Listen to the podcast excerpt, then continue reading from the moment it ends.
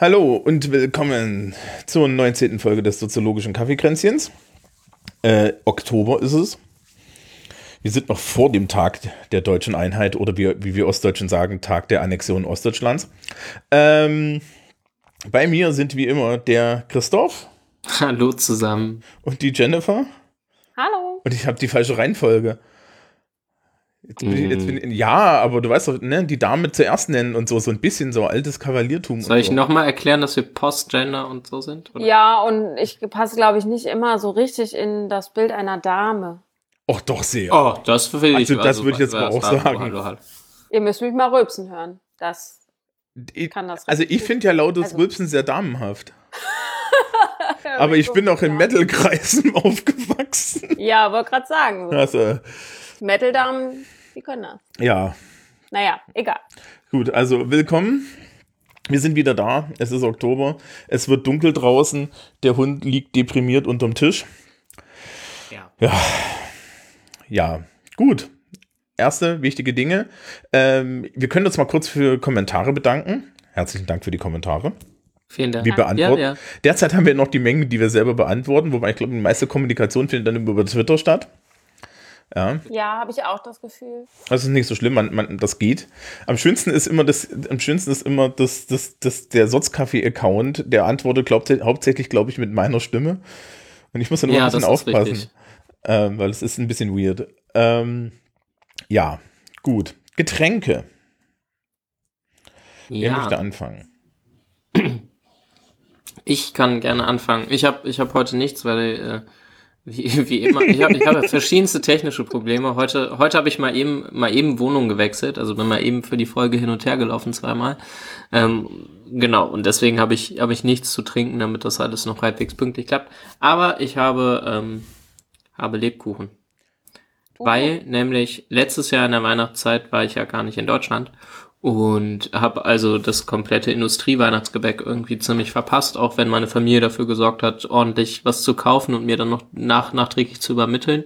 Ähm, ja, und äh, drum fange ich dieses Jahr besonders früh an mit äh, entsprechendem Kram. Ja, und deswegen habe ich so ein schönes äh, Lebkuchenherz neben mir. Hast du jetzt gerade erst damit angefangen? Nein, schon seit Wochen. Ich dachte gerade, hä, früh? Wieso früh? Ich hatte die Aber ich glaube, bei der letzten, bei der letzten Aufnahme hatten, gab es, glaube ich, noch keins. Mal. Genau. gab's Nee, noch aber keins. kurz, kurz danach. Ich hatte schon Ja, genau. äh, Stollen und Lebkuchen und Gewürzspekulatius. Ja, ich Ich bin kann, noch, drauf. ich kann mich noch daran erinnern, wie verzweifelt du letztes Jahr warst, dass wir alle schon Weihnachtsgebäck bekamen und du nicht. Ach Gott, da, ja, das war auch unfair. Das war nicht okay. Ach, ich finde das ja in Ordnung. Nee, ich Also- nicht. Also, ich weiß, weiß auch nicht. Ne, ich bin, ich mache mir jetzt wieder Feinde. Spekulatius sind scheiße. Boah. Und, und Dominosteine sind, sind auch so ein bisschen Hass. Ne? Also, außer dass Äh, die nicht die vegan machen ja auch sind. nicht, da, da ist Glibber drin. krass. Ja, also, also vegane Dominosteine wären ja auch mal ein Witz. Also, Woraus ist dann der Glibber? Ach, Agar, Agar oder so. Kannst du bestimmt das Agar, Agar Ähm, machen. Gewürzspekulatius finde ich super und ich finde super, dass es den, also den, den ich esse, gibt es nur in 600 Gramm Packungen und das ist auch die einzig vernünftige Packungsgröße. also ich wüsste nicht, was ich mit 100 Gramm Gewürzspekulatius machen sollte. Das ist so Essen. ein, ja, habe ich aber wahrscheinlich gegessen, bis ich zur Kasse bin. Oder Ja, okay. Jennifer, was Ich trinkst liebe du? das Zeug. Ähm, ich trinke einen Tee, den Christoph mir empfohlen hatte, den du, glaube ich, super eklig findest, Thomas. Hm? Äh, japanisches Kirschblütenfest heißt er, glaube ich. Weißer Tee mit so einem penetranten Kirscharoma. Ich finde den voll geil.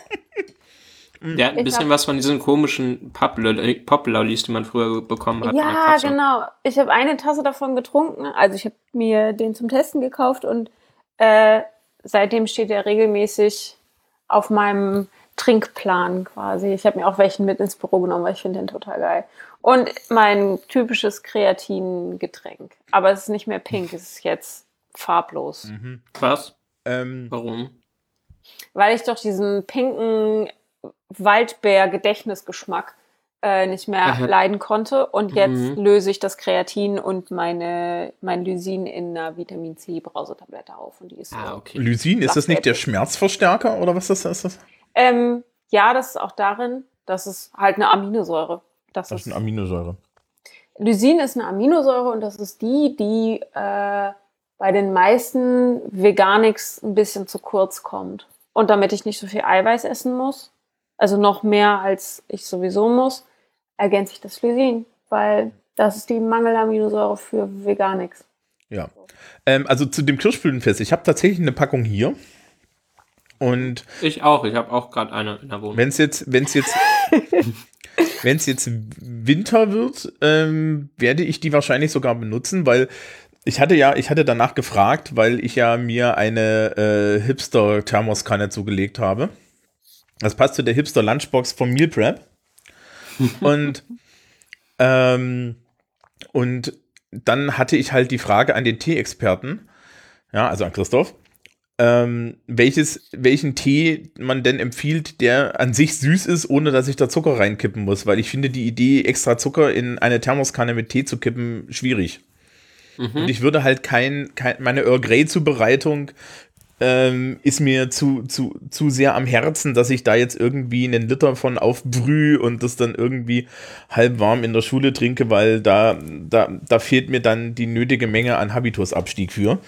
Ähm, Ist das nicht sogar eine Tee-Kategorie? Also ich habe das mal bei einem Teeversand gesehen, dass Tee Tees extra gelabelt waren mit ähm, geeignet für Thermoskannen und Stöfchen. Also die meisten Tees vertragen das ja wirklich nicht gut, wenn man sie warm hält. ja, das ist vor allen Es Dingen. gibt so Teesorten, die relativ wenig nachbittern.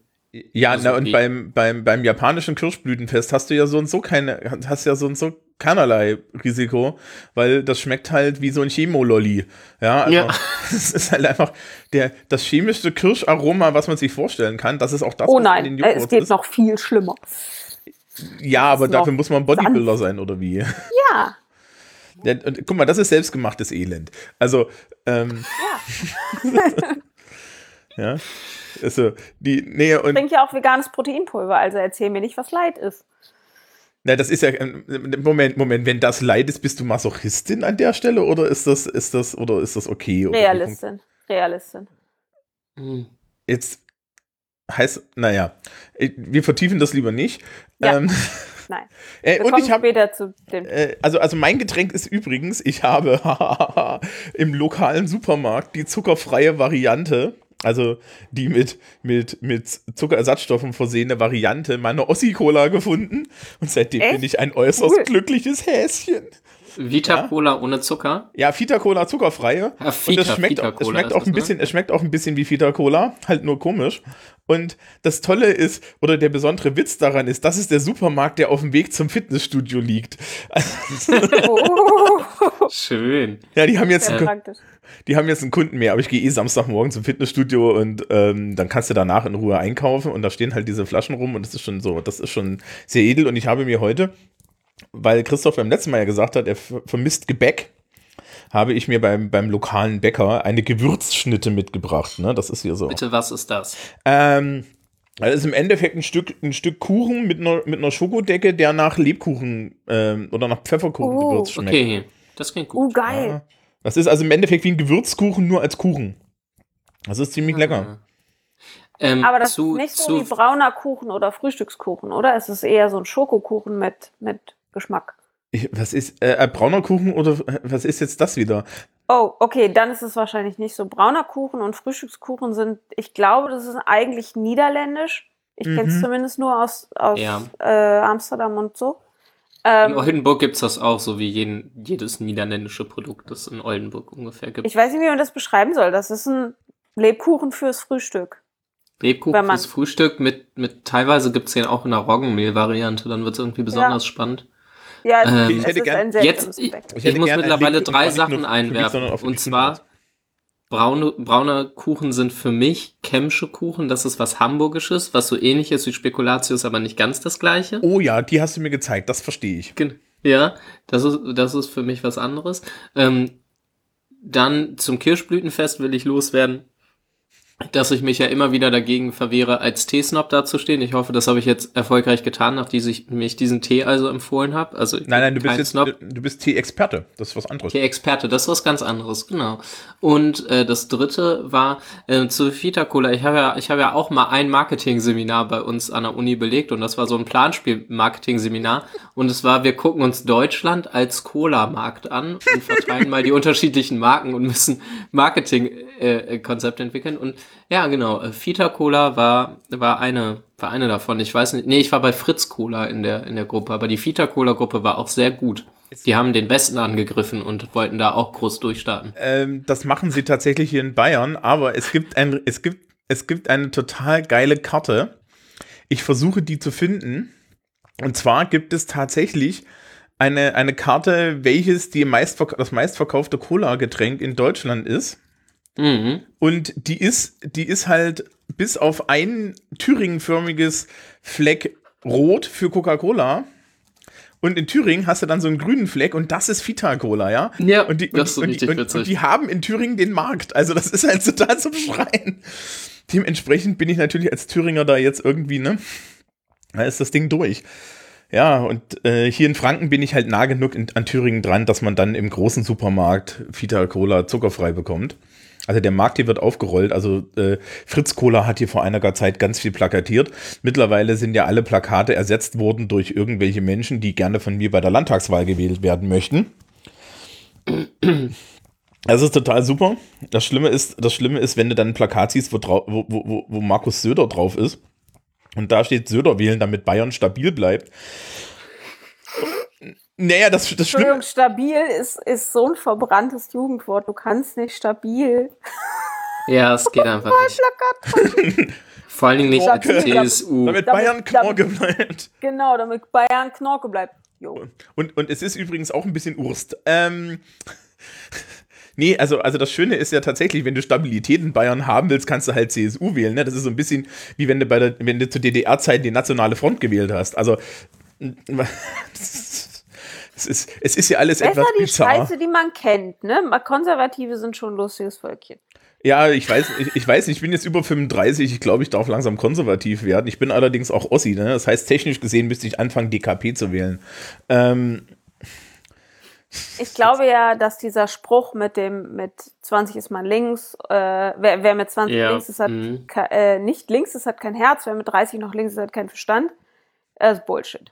Äh, das glaube ich auch nicht, aber ich, ich halte mich da an dieses Ding von Douglas Adams, ne? Alles, was in die Welt kommt, bist, äh, alles, was in der Welt ist, wenn du geboren wirst, ist normal und so ist es. Alles, was in die Welt kommt, bis du 35 bist, ist neu, aufregend und du kannst vielleicht einen Job darin kriegen und alles, was in die Welt kommt, nachdem du 35 bist, ist wieder der natürlichen Ordnung der Dinge. Also, Das halte ich ja für eine tatsächlich sehr, sehr kluge Beobachtung. Ne? ja, also ich merke das Ich auch bin so voll langsam. gespannt. Also können wir das in vier Jahren nochmal besprechen? Dann bin ich 35. Ja, na, Ja, also ich bin, ich bin ja, ich bin ja jetzt vor kurzem Lass uns 37 abwarten, geworden. Ähm, äh, Also wir sind dann ein bisschen älter als jetzt die 19, die wir jetzt haben, aber ich sehe keinen Grund, warum wir dann nicht podcasten sollen. Ja, also, also, also. Ich schreib's mal in die Shownotes für Folge Genau, 100 schreibt oder mal in die. Shownotes, dass wir in vier Jahren nochmal gucken müssen, ob Thomas recht hat. Also ich merke es hin und wieder an mir, dass ich so, na, gut, ich bin jetzt schon vorher schon strukturkonservativ an ein paar Stellen gewesen, ne? Aber also ich merke das dann schon, schon hin und wieder schon so, dass ich mich so, dass es halt Arbeit ist, ja. Aber das wäre doch der ultimative Beweis, wenn, ähm, also für unsere kleine Kohorte wäre das der ultimative Beweis. Ich bin nämlich überhaupt nicht strukturkonservativ. Und wenn ich mit äh, 35 dann auch anfange, neue Sachen komisch zu finden, ähm, dann wäre das so ein Ding. Also ich glaube, es gibt, ich, ich muss dir nur die richtigen neuen Sachen zeigen und die findest du komisch. Ach Gott, es gibt, also es gibt heutzutage auch schon ganz schön, ganz schön viel Kram, den ich seltsam. Ja, ne? Das ist komisch. Menschen zum Beispiel. Ja. Menschen, Apropos- Menschen sind sehr, sehr komisch. Apropos, Oh kom Gott, ja. apropos komische Menschen. Kommen wir doch mal zum Thema. Ach ja, genau. Es gibt ja, Warum waren wir nochmal zusammengekommen? Ja, genau. Ähm, es gibt ja diese komischen Menschen, die sich irgendwie, also ich kann das auch nicht verstehen, ne? Die scheinen ja alle kriminell zu sein, äh, die sich so, die, die sich so Farbe unter die Haut nageln lassen. Ich habe davon gehört. Ja, ja. ja. Ähm, Diesmal kann ich auch mit Fug und Recht behaupten, das Thema ist, glaube ich, auf jeden Fall meine Schuld. Wenn ich es auch nicht angebracht habe, das Ja. war Thomas, aber es ist meine Schuld.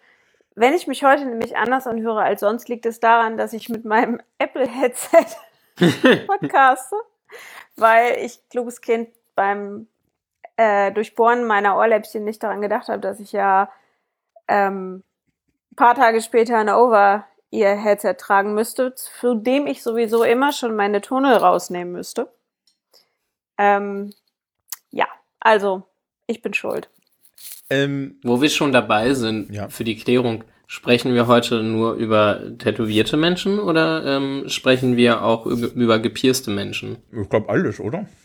Alles. Ich hatte mir Body Modification aufgeschrieben und Ja. das können wir gleich nochmal klären. Ich habe nämlich ein relativ weites Verständnis von Body Modification und äh, die Soziologie teilweise auch. Ja, ich auch. Jetzt bin ich gespannt, ob ich dann sogar auch bodymodifiziert bin. Beim Gucken. Das werden wir Glaub, gleich raus- besti bestimmt nicht. Ich würde nämlich sagen nicht. Weiß ich, weiß ich nicht, zählt Beschneidung? Ja, Ja, ne? Sagen genau. ja. so, ähm, aber wir lassen doch Chris. Äh, Können wir Dann- eine zweite Option dazugeben, dann kann ich nämlich, dann weiß niemand, warum ich nicht bodymodifiziert bin oder doch. ja. äh, Wir- wir gucken gestoch, gestochene Ohrläppchen, äh, verlorene Brustwarzen, keine Ahnung.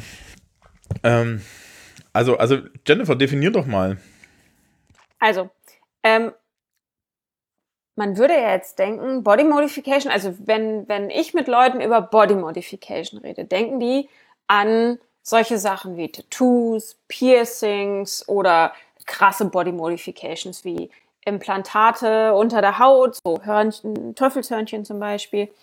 Ähm, Body Modification ist aber ein Begriff für Veränderung am menschlichen Körper aus ästhetischen oder ähm, Stimulationsgründen. Das heißt, nicht nur Piercings und Tätowierungen oder ähm, optisch Implantate, sondern auch Schmucknarben, Brustvergrößerung, ähm, Haare färben, Haare schneiden. Also alles, was dauerhaft ist. Mhm. Haare wachsen zwar nach, aber auch Haare schneiden ist eigentlich eine Modification. Haare färben auch. Wimpern färben, Wimpernlifting, Dauerwellen, ähm, Teile von Maniküre sind Body Modifications, also wenn man zum Beispiel sich Acrylnägel machen lässt. Ähm, Aber Nägel, also Zehennägel, äh, Zehennägel und Fingernägel und so einfach schneiden? ich glaube Kommt drauf nicht, an, dass wie. Das genau, kommt drauf an, wie. Also ich würde denken, ein normal, normales Stutzen, also einfach nur kürzen, ähm, würde ich nicht dazu zählen, aber wenn du die Form veränderst zum Beispiel oder wenn du etwas dran machst, Ja, ähm, okay. hier diese, es gibt ja Nagelpiercings zum Beispiel. Ähm, sowas wäre schon wieder eine Body Modification. Ja, oder, Aber auch das, was in. Kosmetikstudios passiert, äh, sind Body Modifications. Ja, ja. Also Permanent Make-up oder wenn man sich die obersten Hautschichten abschleifen lässt, das ist auch eine Modification. Ja. Also so ein sehr krasses Peeling zum Beispiel. Genau, also es, es, es ist relativ weit, denke ich mir. Und Ja. man, du kannst, du hast dann halt das Vanilla-Ende, also das, das ganz Vanilla-Vanilla-Ende, das wirklich so durchgehend gesellschaftlich akzeptiert ist. Das sind so Ohrlöcher zum Beispiel, ne? Stimmt. Oh, eins- die, eine die Sache hab macht ich man noch ja sogar vergessen. kleinen, kleinen Kindern, ohne sie zu fragen, im Zweifel. Ja, mir, mir zum Beispiel.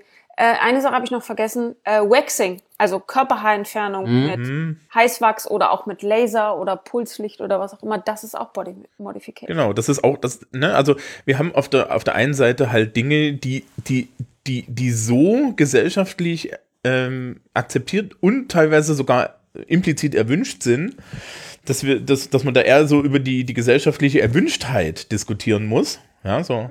Also zum Beispiel, warum, warum Frauen bis zu einem bestimmten Alter implizit erwartet, von denen implizit erwartet wird, dass sie sich da irgendwie die, die komplette Intimbehaarung rausreißen. Ja. Ähm, was ich immer sehr, also jetzt aus einer männlichen Perspektive immer sehr verwunderungswürdig finde, weil äh, ich verlang's nicht. Ne? Sehr harsche Theorien dazu. Oh, ich bin gespannt. Ich bin gespannt. Aber vielleicht, vielleicht bleibt man noch einen Millimeter allgemein, weil das würde mich, äh, bin ich echt neugierig.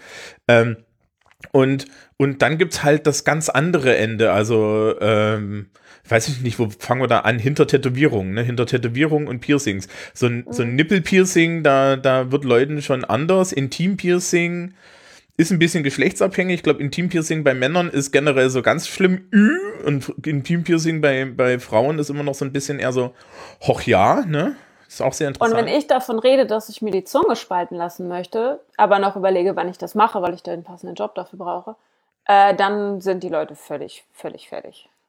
Ja. Also, ja, oder ne, ich, ich kann ja, ich kann ja an der Stelle auch schon sagen, ich meine, meine Grenze ist zum Beispiel weitaus weiter vorne als deine, aus Berufsgründen, ne? Mhm. Ne, wir hatten jetzt letztens die Unterhaltung, ob ich mir ein Septum stechen lasse, ein Großteil meines Privatumfelds, inklusive Jennifer. Ja, bei, bei Christoph bin ich mir gar nicht so sicher. Christoph, bist du für das Septum? War es egal, Nochmal gell? bitte? Bist du für das Septum? Dir war es, glaube ich, egal. auch dafür. Ja, ich war da auch, ich war da auch für. Ja, äh, ich freue mich übrigens dann irgendwie, wenn die Sendung veröffentlicht ist, auf, auf, auf, eine, auf, auf eine Horde Twitter-Followerschaft, die mir irgendwie dann sagen, erklärt. wir holen mal ein Stimmungsbild ein. klar. Ja, genau. ja, genau, genau. Mir wird jetzt gerade ein, ein Stimmungsbild eingeholt. Ähm, Schreibt mal in die Kommentare, ob Thomas ein Septum will. Nee, schreibt, schreibt, lieber auf, schreibt lieber auf Twitter und wenn ihr ganz, Ja. wenn ihr ganz lieb bitte sagt, dann gibt es vielleicht auch ein, ein Beispielbild, weil ich habe ein Beispielbild. Ähm, nee, und, und äh, mein, mein großes Problem wäre, wenn ich mir das stechen lassen würde, Achtung, Konjunktiv, ja, ähm, dann müsste das in einem, in einem Maße geschehen oder auf eine Art geschehen, dass ich das an der Arbeit auch äh, verstecken kann, während es heilt. Ne? Und da, Ja. da, da Piercings im Endeffekt bei, beim Heilungsprozess in dem, in dem Loch drin stecken müssen, weil sonst halt das Loch wieder zu, habe ich dann halt ein Problem. Ja, und äh, das ist also, also das hängt irgendwie vom Job ab und das hängt ein bisschen vom Geschlecht ab und das hängt, das ist, es hängt mal wieder von allem ab, ne? Ja, aber nee, das, aber ich finde schon, dass bei Body, bei, bei Body Modifications viel soziale Norm greift und auch Ja. deutlich, Ja. also deutlich direkter auch und die Leute, äh, zumindest aus meinem Gefühl heraus, trauen sich auch deutlich äh, direkter zu artikulieren und viel weniger subversiv äh, zu sagen, wenn sie da was stört und sie irgendwas unangebracht finden. Oh, gerade in der ja. Also das Oh ist, ja. Oh ja. das läuft überhaupt nicht durch irgendwelche indirekten Verpönungen und so. Und man muss ja wissen, dass man dieses und jenes nicht darf. Ähm, Genau. da, da gibt's richtig direkt vorn Ja, ich würde, ich, ich würde noch kurz den Extremrand beschreiben. Ja, Ja. also das, das, was ich so als Extremrand kenne. Ähm, ich mache, aber das, ich würde jetzt echt an der Stelle kurz eine Triggerwarnung angeben. Also ich versuche das möglichst neutral zu beschreiben, aber wenn man sich Dinge bildlich vorstellt, kann es sein, dass einem das nicht gefällt. Und äh, springt doch einfach, wenn ihr, wenn ihr jetzt Angst davor habt, irgendwie ganz komische Bilder im Kopf zu haben, springt vielleicht irgendwie 10 Sekunden, 20 Sekunden, eine halbe Minute vor. Ähm, das ist ernst gemeint, ja, weil ähm, so. Also die ganz krassen Sachen, die ich kenne, sind zum Beispiel tatsächlich äh, äh, Menschen, die sich als Body, also also ich kenne das bei Männern, die sich als Body Modification selbst kastrieren.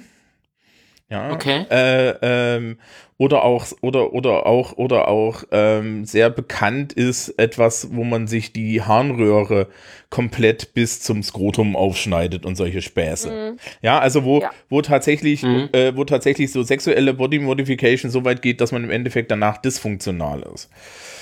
Das kenne ich. Mhm. nicht. Es gibt ähnliche Dinge auch. Es gibt ähnliche Dinge auch im weiblichen Bereich. Ähm, so, so in der ganz Hardcore BDSM-Ecke zum Beispiel äh, viele, viele Vaginal-Piercings, äh, Schamlippen-Piercings, die dann auch als Keuschheitsmittel benutzt werden und so.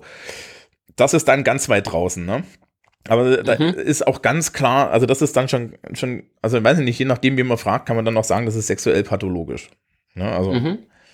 Oh, ich Witzigerweise kann man das- Ich, ich erlaube mir da kein Urteil, aber ne, also das, du kriegst das auch in dem Kontext erzählt. Interessanterweise, solange man das unter Kleidung verstecken kann und es nicht weiter auffällig ist, kannst du damit ähm, in der Öffentlichkeit unbehelligter dann vielleicht im Zweifel auftreten als äh, mit deinem Septum. Ja, das glaube ich. Ja, Also- also das ist ja generell, das ist ja generell so mit mit, mit, mit dem ganz kinky Scheiß kommst du dann wieder irgendwie durch, weil den sieht ja keiner mehr. Ja, genau. Aber das ist ja, Ja, gene- das ist ja so ein Ding von Normalität. Ähm, es geht ja gar nicht darum, ob du normal bist. Es geht ja nur darum, ob du äh, normal erscheinen Aussiehst. kannst. Ja, also In Handlung und Optik. Wo wir jetzt gerade die, die, diesen Extremrand beschrieben haben, würde ich gern äh, eure Einschätzung, ich habe vergessen, wie das heißt, aber es gibt doch, das äh, hat auch mit Körperidentität und so zu tun. Ähm, ist, glaube ich, auch fraglich, ob man das als, als äh, pathologisch einordnen möchte. Ähm, Menschen, die sich beispielsweise, weil sie sich damit nicht identifizieren können, ihr eigenes Bein amputieren oder amputieren möchten oder sowas. Also so, wo sie sich mit ihrem Körper äh, ähm, ja, also wo sie Teile ihres Körpers ähm, nicht an sich haben möchten oder das dann halt tatsächlich auch entfernen. Ist das eine Body Modification? Ist das pathologisch? Ist das, ähm, und auch wenn es pathologisch ist, bleibt es eine Body Modification? Wie Ja, würdet ja, ihr sowas also- einordnen? Auch wenn es pathologisch ist und ich glaube, da ähm, geht es in den Bereich, wo man sagen kann, hm, weil Body Modification ist ja genau genommen äh, entweder aus ästhetischen Gründen oder zur Stimulation, sexuellen Stimulation Mhm. zum Beispiel. Ähm, wenn ich mir meine Hand abschneide, weil ich sie nicht mehr sehen will, oder abnehmen lasse, weil ich sie nicht mehr sehen will, würde ich sagen, ist das nicht mehr gegeben, weil da geht es um weniger, also nicht, nicht mehr um Ästhetik oder Stimulation, sondern äh, da liegt dann, glaube ich, eine aus, sehr ausgeprägte Körper, wie, wie nennt man das? Dysmorphie? Ja, äh, Ja, ich habe den Fachbegriff so. leider auch vergessen und habe auch Angst, mich da jetzt gerade in die Nesseln zu setzen Ähm, mit irgendwelchen despektierlichen Begriffen und so. man würde, man würde ja, wenn, also die, die Psychologen würden an der Stelle auch sofort von Selbstgefährdung reden, ne? Also, Mhm. Aber das, also ich weiß Ja. nicht, nach dieser Recherche für diese Sendung muss ich sagen, ich weiß nicht, ob man PsychologInnen das zutrauen sollte, weil das tut sie schon beim Nasenpiercing. Äh, ja, da, da, da kommen wir jetzt kurz drauf. Äh, wollen, wir, wollen wir vorher dem Publikum noch kurz sagen, wie unser persönlicher Status zu dem Thema ist oder, oder lassen wir die das selber rausfinden? Ja, we- also weiß ich nicht, müsst, müsst ihr sagen, was ihr da preisgeben wollt oder nicht? Also alles, was ich habe, sieht man eigentlich. Von daher kann ich da ruhig drüber erzählen. Und also wir können ja mal kurz sagen, wie wir überhaupt zu dem Thema stehen. Ähm, Soll ich mal anfangen? Ich glaube, bei fang mir geht fang schnell. du mal an. Ja, fang ich habe weder, weder äh, extra Löcher im Körper, also keine Piercings und auch keine Tätowierung und auch sonst wie keine Body Modi- Modifications abseits von einem Haarschnitt. Hoffe ich zumindest, dass es einer ist. Ähm, und, Sieht sehr nach ähm, Haarschnitt aus. Es sieht sehr nach Haarschnitt aus. Mm, Und ansonsten wie üblich, ne? Mein Gott, leben und leben lassen. Also ist mir, also die Leute sollen bitte möglichst zufrieden und glücklich leben und von daher gerne, gerne sich tätowieren lassen und sich piercen lassen und so. Also ja. Ähm, soll ich weitermachen? Mhm. Gut. Ähm, also, ich habe einen ungeschnittenen Bart, das zählt zum, schon mal nicht. Ähm, bin mittlerweile, weiß ich nicht, an den Beinen durchgehend, naja, nicht durchgehend tätowiert, linkes Bein, Innen- und Außenseite. Innenseite doppelt. Also da war was, äh, das ist schon einmal gecovert. Wer das, wer das Original gesehen hat, weiß auch, warum das gecovert ist. Es war hässlich. Der komplette obere Rücken ist voll. Das rechte Bein ist unten voll. Und ich habe, hatte mal ein Piercing. Ähm, und alles, was ich trage, sieht man nicht, wenn ich das nicht möchte. Also sprich, es sind halt Beine, Rücken und so weiter. Ich habe keinerlei, Tätow äh, keinerlei Tätowierungen, die ich, wenn ich Kurzarm, kurze Arme und lange Hosen trage, zu sehen ist. Das hat auch Berufsgründe, aber es hat tatsächlich bei mir hauptsächlich den Grund, dass ich oh, irgendwie keine Lust auf Arme hatte bisher. Ja. Habe ich auch gesagt. Und dann, naja. Und dann, Also du hattest auch mal die Idee mit den, mit den, äh, mit den Berufsgründen und so und dann. Ja, genau. Und dann habe ich angefangen, Hm. drauf zu scheißen und dann wurde es alles. Dann ist es eskaliert. Ähm, ich habe mein erstes, meine ersten Piercings bekommen, da war ich nicht mal zwei Jahre alt. Ähm, und zwar bin ich eine von denen, ich bin ja 87 geboren. Ähm, ich habe mich da letzte Woche mit meinem Piercer noch drüber unterhalten, ähm, dass wir es beide krass finden, wie schnell sich das gewandelt hat. Weil als ich geboren wurde, war es noch total normal, den ähm, Kindern, die weiblich gelesen werden sollten, irgendwann ähm, Ohrlöcher schießen zu lassen und da kleine weiblich konnotierte Ohrringe reinzusetzen. So, ich erinnere mich an Marienkäferchen. Äh, Ich hatte Marienkäfersteckerchen in den Ohren. Wenn man erkennt, dass ich ein Mädchen bin. Ähm, Sehr also, dass gut. ich bitte weiblich gelesen werden soll. Das war damals so. mhm. Keine Ahnung. Ähm, und dann ging es erst weiter mit zwölf. Mit zwölf habe ich Ohrloch 3 und 4 bekommen. Äh, mit 13 mein Zungenpiercing und mein Nasenpiercing. Ähm, das Nasenpiercing trage ich mittlerweile nicht mehr, überlege aber es nochmal nachstechen zu lassen. Und dann, ach Gott, wann habe ich mich dann das nächste Mal piercen lassen? Mit 20 irgendwann, wobei, nee, dazwischen war da noch was. Ach ja, ich habe ja auch noch, ich hatte auch noch Piercings in den Ohren, also so Helix oben im Ohrknorpel. Da war ich 15. das ist edgy, Ähm, oder? weiß ich Das, nicht. also, da, also das war früher war das so ein bisschen edgy. ja, ja, ich war ja. Äh, Du, nein, du bist edgy. ähm, und dann kam irgendwann Unterlippe Nummer 1, Unterlippe Nummer 2. Das Septum. Du hast aber viele Unterlippen. Ähm, egal, mach weiter. Äh, irgendwann habe ich die wieder rausgenommen, weil die haben Ärger gemacht und ähm, ich finde, Piercings dürfen keinen Ärger machen. Und momentan an Piercings trage ich zwei Tunnel, ein links und rechts, mit je 10 Millimetern, äh, zwei Tunnel to be mit 1,6 Millimetern links und rechts, ein be ein ich. Septum, äh, zwei Unterlippenpiercings. Oh, und ich hatte mal ein Brustwarzenpiercing. Eigentlich empfehlen, war doof. Tat weh, ne? Ähm, und, Moment, ich wurde das erste Mal tätowiert mit 20. Rechter Unterschenkel. Dann kam irgendwann der rechte Oberschenkel. Da bin ich tätowiert bis zur Hüfte. Und wie die meisten von meinen Twitter-FollowerInnen wissen, ist mein kompletter rechter Arm tätowiert von der Schulter bis zum Handgelenk in schwarz. Mit einer Fledermaus und einem Dämonenauge und einem anatomischen Herz und einem Schädel und Lilien. Ja. Jetzt habt ihr gar nicht gesagt, wie ihr denn Tattoos und Piercings findet. Ähm, also ich normalerweise, indem ich mich im Bad ähm, mit nacktem Oberkörper rumdrehe. So weit Geil. muss ich nicht gehen. Ja, siehst du, So weit muss ich siehst, nicht. siehst, ich brauche da Arbeit. Äh, PS, ne, Rückentattoos sind scheiße, weil du brauchst immer jemanden, der es dir eincremt. Ähm, Oh, da gibt es einen ganz tollen Trick. Man klebt Frischhaltefolie auf den Türrahmen, äh, schmiert die Tattoo-Creme einfach auf, den, auf, den, auf die Frischhaltefolie und rubbelt sich dann wie Balu an der Palme. Ja, sehr schön, sehr schön. Falls ich nochmal dazu komme, im unteren Rücken mir ein Tattoo stechen zu lassen, werde ich jegliche Würde dafür fliegen lassen. Ja. Ähm, ja, also, also, weiß ich nicht. Ähm, nee, also wie finde ich Tätowierungen?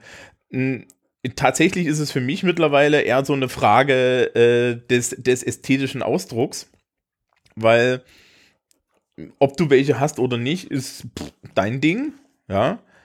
Aber man kann halt innerhalb ähm, der, Tätow der Tätowierten und, und, und ähm, dem, dem Gebiet kann man halt dann so interne, äh, so interne Gruppen ausmachen. Mhm. Also es Mhm, gibt, mhm. ähm, ich glaube, ich, ich glaube, Jennifer stimmt mir zu, wenn ich sage, wir gehören beide eher zu der Gruppe der Menschen, die äh, ihre Tätowierungen sehr individuell und persönlich aussuchen. Ja, also. Und damit ich Ja, überhaupt ich was zu glaub- dem Thema sagen kann, will ich kurz sagen, äh, der, der, der, der ausgebildete Soziologe sagt dann natürlich, wir sprechen von einer Binnendifferenzierung, ne? Ja. ähm, und Erzähl mal weiter. Ja, na, also, also, äh, äh, äh, und dann gibt es aber auch eine größere Gruppe von Menschen, und die treffe ich jetzt auch immer wieder in der Schülerschaft, wo sich bestimmte Formen und so weiter wiederholen. Ne? Also, ich weiß nicht, wenn man mit Tätowierern redet, ist es relativ deutlich, derzeit sind Unterarme in. Mhm. Unterarme und Unendlichkeitszeichen auf dem Handgelenk. Ach Gott. Mhm. Entschuldigung, das sollte nicht so abwertend klingen. Doch, das sollte so abwerten. Ähm, naja, das ist ja, das ist ja, das ist ja, das ist ja ein guter Hinweis. Man kann uns jetzt im Endeffekt Elitärerei unterstellen, aber ich, ich, ich kann mich erinnern, dass es Tätowierer gab, äh, die Schilder hatten, wo drauf stand, ähm, nein, ich steche keine Sterne mehr. Ja, Ja, also- wir nähern uns meiner ursprünglichsten Masterarbeitsidee an. Ja, also ähm, ähm, Sterne zum Beispiel waren lange in, ähm, es gibt sehr klassische äh, äh, weiblich konnotierte Tattoos. Ich, ich, also was mir sofort einfällt, ist Federn, Federn, die Federn scheiß auf, dem Federn. Rück- auf dem Rücken ein Kirschbaum, von dem die Kirschblüten wegfliegen und zu kleinen Vögelchen werden. ähm, ist Das sind, das sind Schwalben. Dann. ja genau genau. Also diese ne, äh, ich habe irgendwann mal tatsächlich war ich beim Tätowierer und dann kamen da mehrere mä- junge Mädchen rein, also junge Damen. Und die ähm, wollten dann auch so Vögelchen haben. Und dann hat der Tätowierer die Maschine angeschmissen, das machte dreimal zzz, zzz, zzz, und dann hatten die da drei, drei diese, diese, diese, diese Zeichenvögelchen, ne, die nur aus so geschwungenen Bögen bestehen. sie, sie waren kreidebleich, unheimlich glücklich und der Tätowierer fragte sich, warum er, äh, fragte, fragte sich, warum er, warum er für den Quatsch die Nadel dreckig gemacht hat, ja. Ähm, also. Warum werden da alle Menschen so verächtlich, die irgendwie entweder länger in der Szene sind oder so? Also, mir erschließt sich das genau gar nicht. Ähm, das hat was mit dem Kunstverständnis zu tun. Also die meisten ähm, Tätowierer und Tätowiererinnen verstehen sich zumindest als künstlerisch tätige Handwerker, wenn nicht sogar als KünstlerInnen. Mhm. Und ähm, diese, ich sag mal, Stempelvorlagen ähm, karikieren natürlich den Kunstanspruch. Und mhm. Tätowierungen mhm. haben auch immer was, oder zumindest der Anspruch an Tätowierungen ist eine gewisse Individualität. Deswegen sind die meisten Menschen sehr stolz darauf, dass niemand, also das gleiche Tattoo mhm. zu haben wie jemand anderes, ist noch schlimmer als das gleiche Kleid zu haben wie jemand anders. Und ähm, dazu kommt, ähm, Personen, die tätowieren, haben einen gewissen Anspruch, eine gewisse Anspruchshaltung an ihre eigene, ähm, an ihre eigene Arbeit und diese Sachen sind halt nicht anspruchsvoll. Mhm. Weder Sterne noch Federn noch sonst irgendwas. Das ist keine Herausforderung. Das ist tatsächlich Stempeln mit Nadel. Ja. Ähm, und das, die langweilen sich halt einfach auch. Und, und da, dazu, ich hatte ursprünglich mal meine, meine Masterarbeitsthemenfindung ist eine ähm, leider relativ lange Odyssee mittlerweile die sich aber am Ende nähert. Und ursprünglich hatte ich mal die Idee über das Professionsverständnis oder das Berufsverständnis von PiercerInnen und TätowiererInnen zu schreiben, weil mir genau das eben aufgefallen ist, dass sie sich insbesondere nicht als einfache DienstleisterInnen verstehen. Dass genau ja. das nicht ihr Berufsverständnis ist. Und dem wollte ich mal auf den Grund gehen. Habe ich, habe ich jetzt verworfen. Aber das fand ich zumindest ganz, ganz spannend, das zu sehen. Ähm das ist im Endeffekt die Kehrseite von der Tatsache, dass, ähm, und da muss ich äh, sagen, gegen, gegen jegliche Vernunft, äh, weder Tätowierer noch Piercer in Deutschland ein Ausbildungsberuf ist oder irgendein examinierter mhm. Beruf. Das sind Jobs, die haben mit der Gesundheit von Menschen zu tun und man sollte sie Leute tun lassen, die wenigstens eine hygienische Grundausbildung haben. Ja. Und viele gute Tätowierer, und, und, und so, die sich dann noch länger irgendwie halten, sind es natürlich und achten da drauf und reißen dir den Schädel runter, wenn du das nicht anständig machst. Ja. Aber es steht jeden Morgen Dummer auf, der sich von irgendeinem Hinterhof Inka äh, die 724. Rose tätowieren lässt, die eh wieder rausfällt. Ja, genau. Oder, oder ich, ich, es gibt halt, also wer, sie, wer das interessiert, es gibt da im Boulevardfernsehen auf, auf Six, ja, äh, gibt es diese schöne Sendung Horror-Tattoos da erzählen Menschen, so es ist halt Boulevard, ne? Äh, erzählen dann Menschen zu ihren absolut misslungenen Tätowierungen dazu, wie das entstanden ist. Und da sind alles dabei zwischen Vergewaltigungsgeschichten bis, äh, ja, ich habe jetzt das Logo einer Autowerkstatt auf dem Rücken, weil der Chef mir 500 Euro geboten hat. Und an der Stelle kann ich sagen, wenn du damit bei meiner Tätowiererin aufläufst und sagst, ich will jetzt das Logo meiner Autowerkstatt auf dem Rücken, kriegst du zwei Antworten. Die erste ist, mach dir einen Termin und die zweite ist, den Scheiß tätowiere ich dir nicht. Ja. Ähm, dieses Horror-Tattoos, beziehungsweise in der Tätowierer-Szene nennt man das ähm, Gurken. Hm. Also schlechte Tattoos werden als Gurken bezeichnet. Es gibt in fast jedem Tätowiermagazin eine Rubrik, die heißt Gurke des Monats oder so, wo die Leute ähm, ihre Tattoos präsentieren vor dem Cover-Up. Ja, also mein Cover-Up zum Beispiel war nicht schlecht, es hat mir nur nicht mehr gefallen. Ja? Und es ich sollte noch sagen, wie ich da, wie ich zu Tätowierung und Bodymodifikation ja, stehe. Genau, stehe. Also wie man ja wahrscheinlich meinen vielzähligen Body Modifications anhört, äh, finde ich das ganz geil. Aber auch, und da bin ich bei Thomas, Binnendifferenzierung. Also ich halte Tätowierung, insbesondere Tätowierung auch für ein großartiges Mittel, Arschlöcher zu identifizieren. Weil wer sich auch unglaublich gern tätowieren lässt, sind Nazis. Mhm. Und die sind so freundlich, uns ihre Gesinnung gleich mit äh, Tätowierungen mitzuteilen. Das heißt, man sieht sie vom Weiten und kann dann diese Person gleich ausschließen. Und, das ist ja auch genau das, ja, ja, sorry. Ähm, dementsprechend nicht alle tätowierten Menschen finde ich super, weil sie tätowiert sind. Ich freue mich aber tatsächlich schon darüber, dass Tätowierungen und Piercings und generell Body Modifications ähm, ein bisschen mehr in die Mitte der Gesellschaft kommen, weil ich sehe ganz viele junge Menschen, die sich äh, ausdrücken und mag das auch in Formen sein, die ich nicht besonders ästhetisch finde. Zum Beispiel 1000 Schreiben oder so. Ähm, aber sie kriegen die Möglichkeit, sich so auszudrücken, wie sie es gerne wollen und werden nicht von diesen steinzeitlichen Konventionen aufgehalten. Und das finde ich tatsächlich schon ziemlich geil, dass das jetzt möglich ist. Und dadurch, dass es in die Mitte rückt, äh, wird auch die Szene professioneller und ähm, wir haben, Okay. das sagt zumindest mein Tätowierer, ähm, und ich kenne einige Tätowierer, die das sagen, Deutschland ist ganz vorne mit dabei, wenn es um die um hochwertige Tattoos geht. Also hier werden richtig, richtig geile Sachen gemacht. Mhm. Also, Also die Kunst ist hier extrem professionalisiert. ähm, Ja, ich weiß nicht, also es gibt ja auch einen Bundesverband Tattoo e.V. Ich wollte noch ganz kurz was zu dem Nazi-Ding sagen. Wir sind ja so äh, in, einer, in einer Spannweite zwischen so ungefähr zehn Jahren liegt, glaube ich, so zwischen dem jüngsten und der ältesten Person von uns. Ähm, und äh, wenn man da so 30 Jahre oder so draufschlägt, also noch mal ein bisschen die Menschen, die älter sind als wir, das ist zumindest das, was ich aus meinem Umfeld da immer wieder höre, ist halt eine Verbindung wahlweise zu Nazis, mindestens aber zu irgendwie Gewaltverbrechen, Gewalt und Knast. Also Genau. da, da hängen Tattoos noch ganz Mhm. ja, krass. Seeleute. Seeleute. Seeleute im Und Zweifel noch. Genau. Und Ja, äh, okay, und, und Noten sind aber auch äh, gleichbedeutend dann mit Gewalt. Also es hängt Und- ja dann auch dran. und Verbrechen. Also Ja, genau. Also Knast. Genau. Knast. Knast. hier. alles klar. Ja, in der Ja, Schu- in wir der gehen alle in den Knast. Wenn es in der Schule um das Thema geht, sage ich ja hin und wieder ähm, aus, der, aus meiner Posi- Position als tätowierte Person zur Schülerschaft, naja, Kinder, ne? Also Tätowierten sind Assis.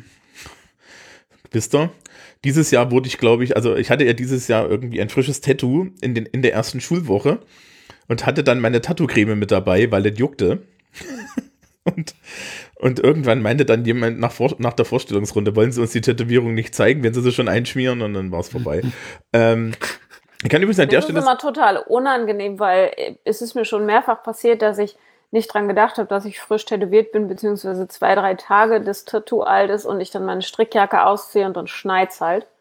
Hm. Und dass ich schon mal einen Seminarraum voll gekrümelt habe und mir das super unangenehm war, weil wie eklig ist das bitte, äh, meine Hautschuppen in der Uni zu verteilen. Ja. Das war mir sehr peinlich. vielleicht, vielleicht für das Publikum, das da, das da die Erfahrung nicht hat.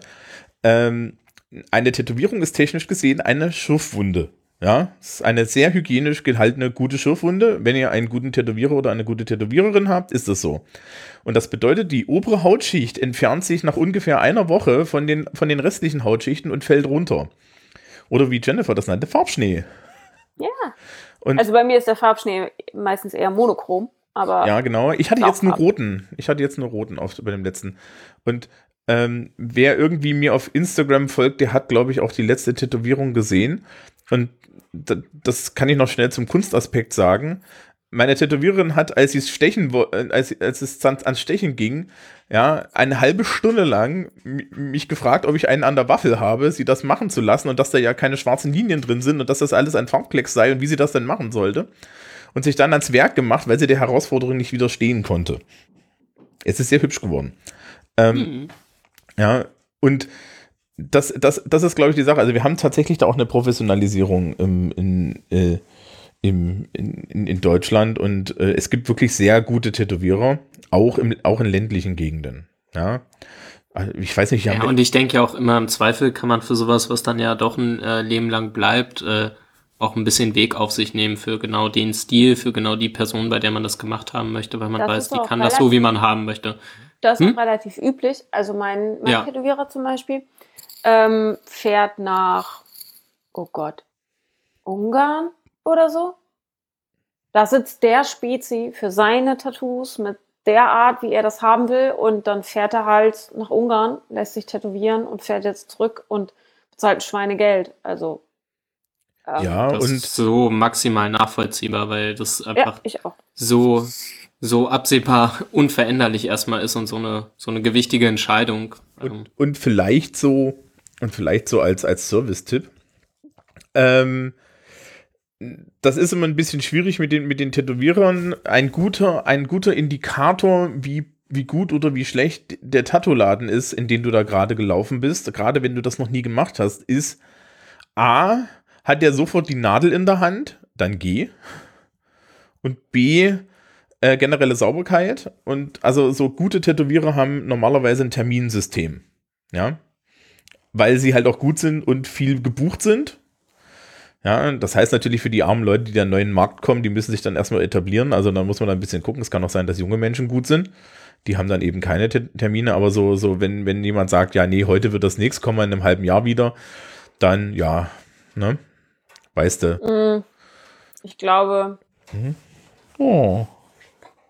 Ähm, also ja, das mit den Terminen würde ich auch sagen, das ist, glaube ich, ein gut. Also erstmal kann man tätowierende Menschen nur anhand ihrer Arbeiten beurteilen. Das heißt, man muss sich angucken, was sie bereits getan haben. Ja. Sauberkeit, äh, brauchen wir nicht drüber reden, ist klar. Ähm, und wenn jemand Termine hat unter drei Monate, also wenn man unter drei Monate warten sollte, würde ich auch rückwärts wieder rausgehen. Außer es ist der Azubi, Hm? und dann ist es normalerweise üblich, also es gibt keine richtigen Azubis bei Tätowierern und Tätowiererinnen, sondern äh, da arbeitet jemand im Shop mit und lernt das Handwerk und wird währenddessen nicht bezahlt. Und es ist relativ üblich, das war bei mir auch so, ich wurde auch schon mal vom Azubi tätowiert, ähm, dass das unter Aufsicht der Person passiert, die, lernt, die anlernt und dass, wenn es schief geht, man ein Cover-up bekommt von der Okay. Vom von dem Profi sozusagen. Ja. Also da wäre unter drei Monate irgendwie ein Ding, aber ich kenne keinen guten Tätowierer, der ähm, oder Tätowiererin, die weniger als drei Monate Genau. hat. Und diese, Also bei meinem war es, das war ganz witzig, meiner hat dreimal das Terminsystem gewechselt, weil erst hat er halt normal Termine vergeben, dann musste man irgendwann zwei Jahre auf einen Termin warten. Dann hat er gesagt, das macht er jetzt nicht mehr, weil das ist irgendwie etwas unflexibel. Ja, richtig, das hast du gut erkannt. Und jetzt vergibt er die im Drei-Monats-Rhythmus und man muss sich um Termine bewerben, tatsächlich. ja. Mit, dem, mit der Und- kurzen Motividee oder nach losgefahren? Oder? Also, nee, tatsächlich bewirbt man sich. Er hat eine Zeit lang, da, das habe ich auch mal auf Twitter dokumentiert, das war so sein zweiter Versuch eines Terminsystems. Ähm, da sind an einem Tag alle gekommen, haben sich in eine Reihe gestellt, die Schlange ging aus dem Laden raus bis um das Gebäude rum. Okay. Ähm, und dann hat er Termine vergeben, solange er noch welche hatte, und dann hat er alle wieder nach Hause geschickt, kommt in drei Monaten wieder. Das Ah, bedeutet okay. ja natürlich auch, dass er auch Sachen stechen lassen, äh, stechen musste und Termine vergeben musste, die er nicht vergeben wollte, Genau, wo, also wo er keinen Bock drauf hatte. künstlerischer Und Anspruch, jetzt- ne? Genau, und jetzt, um seinem künstlerischen Anspruch gerecht zu werden, schreibt man ihm eine E-Mail mit Foto von der Stelle, Motividee und vielleicht schon bestehenden Tattoos. Und dann meldet er sich zurück. Ja, aber jetzt sind wir ja sozialwissenschaftlich unterwegs und da, da, da, da ist dann halt die Ach Gott, Frage, meine Augenbraue. Meine ist da- Augenbraue. hm? Wieso? Ich, äh, ich habe während, also ich hatte zwischendurch einen Krampf in der Augenbraue bei der, ähm, als ich so ein bisschen in die Theorie einsteigen wollte vor der Sendung. Ja, es tut mir leid. Also es Ähm. Augenbraue kurz vor Haaransatz Ja, ähm, und zwar, und zwar an der Stelle würde ich ja noch mal kurz nachfragen. Es gibt dann aber schon so ein bisschen ein Privilegien-Ding, ne? Also ich, ich weiß das halt von, von meiner Tätowiererin, dass wenn, wenn, wenn ich da frage, die Wahrscheinlichkeit, dass ich einen Termin kriege, höher ist, als wenn da jemand anders fragt. Also es gibt dann schon, Ähm, Ah ja, Stammkunden und große Projekte sind immer lieber als diese Endlosschleifen-Dinger. Ähm, ja natürlich, Und vor allem, also dadurch, dass wir ja kein organisiertes System haben, geht ja auch ganz viel über Awards und Wettbewerbe und Shows. Ein großes Ja. Motiv, ein großes, geiles Motiv mit hohem künstlerischen Anspruch hat eine größere Wahrscheinlichkeit, auf eine der Tattoo-Conventions einen Award zu gewinnen und dich weiter bekannt zu machen und dir mehr Möglichkeiten zu verschaffen. Natürlich nimmst du dann als tätowierende Person ähm, lieber jemand, der sagt, boah, Alter, du kannst meinen ganzen Arm haben, mach was du willst, ähm, als jemand, der sagt, ich habe hier meine, ich habe hier ein Foto meiner Oma.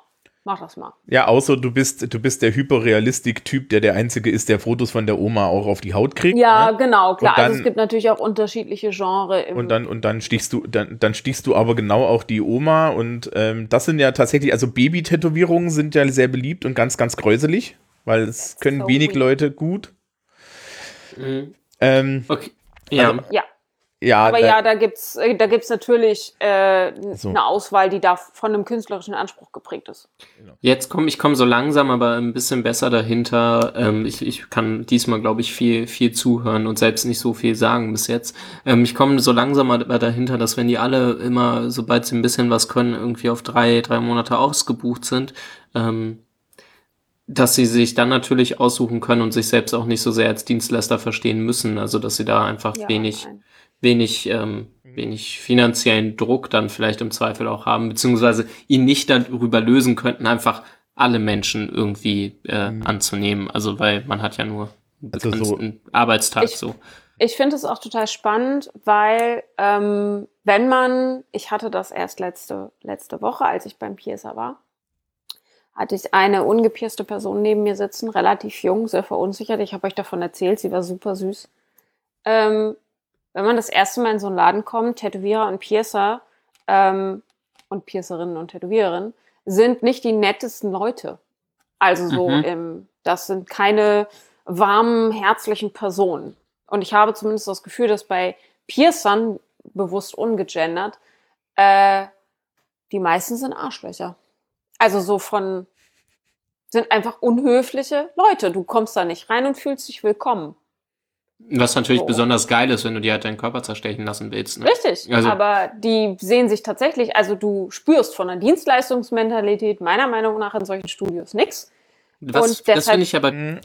Bei PiercerInnen finde ich das aber besonders spannend, weil da die äh, künstlerische Freiheit, zumindest für mich als Laien im Vergleich zur Tätowierung, erstmal deutlich geringer ist, weil du machst halt ein Loch. Genau, das hätte ich jetzt auch gesagt. Also, also ich hätte jetzt Und gesagt, das also mag, an, so, das mag technisch anspruchsvoll sein, aber das ist an sich ja kein Künst, also kein künstlerisches Projekt, oder? ich, genau, also den, den Unterschied würde ich auch machen. Du hast, du hast halt äh, beim, beim Pearson, sagen wir mal, ist der kreative Anteil etwas niedriger.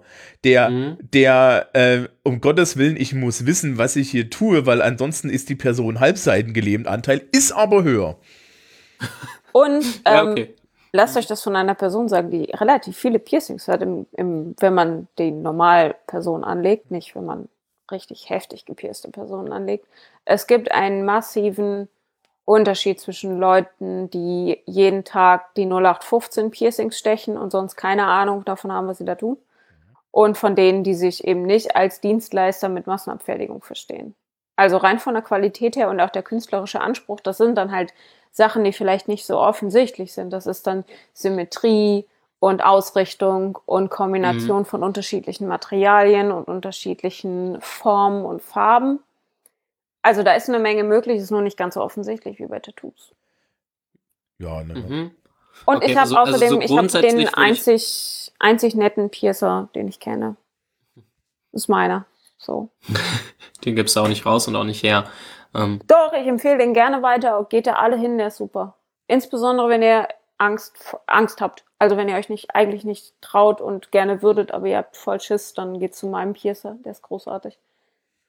Ja, äh, generell an der Stelle noch kurz die, der, die, die, der Service-Hinweis, es tut weh. Punkt. Ja, okay. Ja, naja, klar. Also ich finde ich finde immer, ich finde immer total super, also äh, ich, ich, ich sitze jetzt bei drei Stunden Tattoo, sitze ich nicht toll da oder so, ja. Aber es, es tut nun mal weh, es sind Nadeln durch deinen Körper, ja.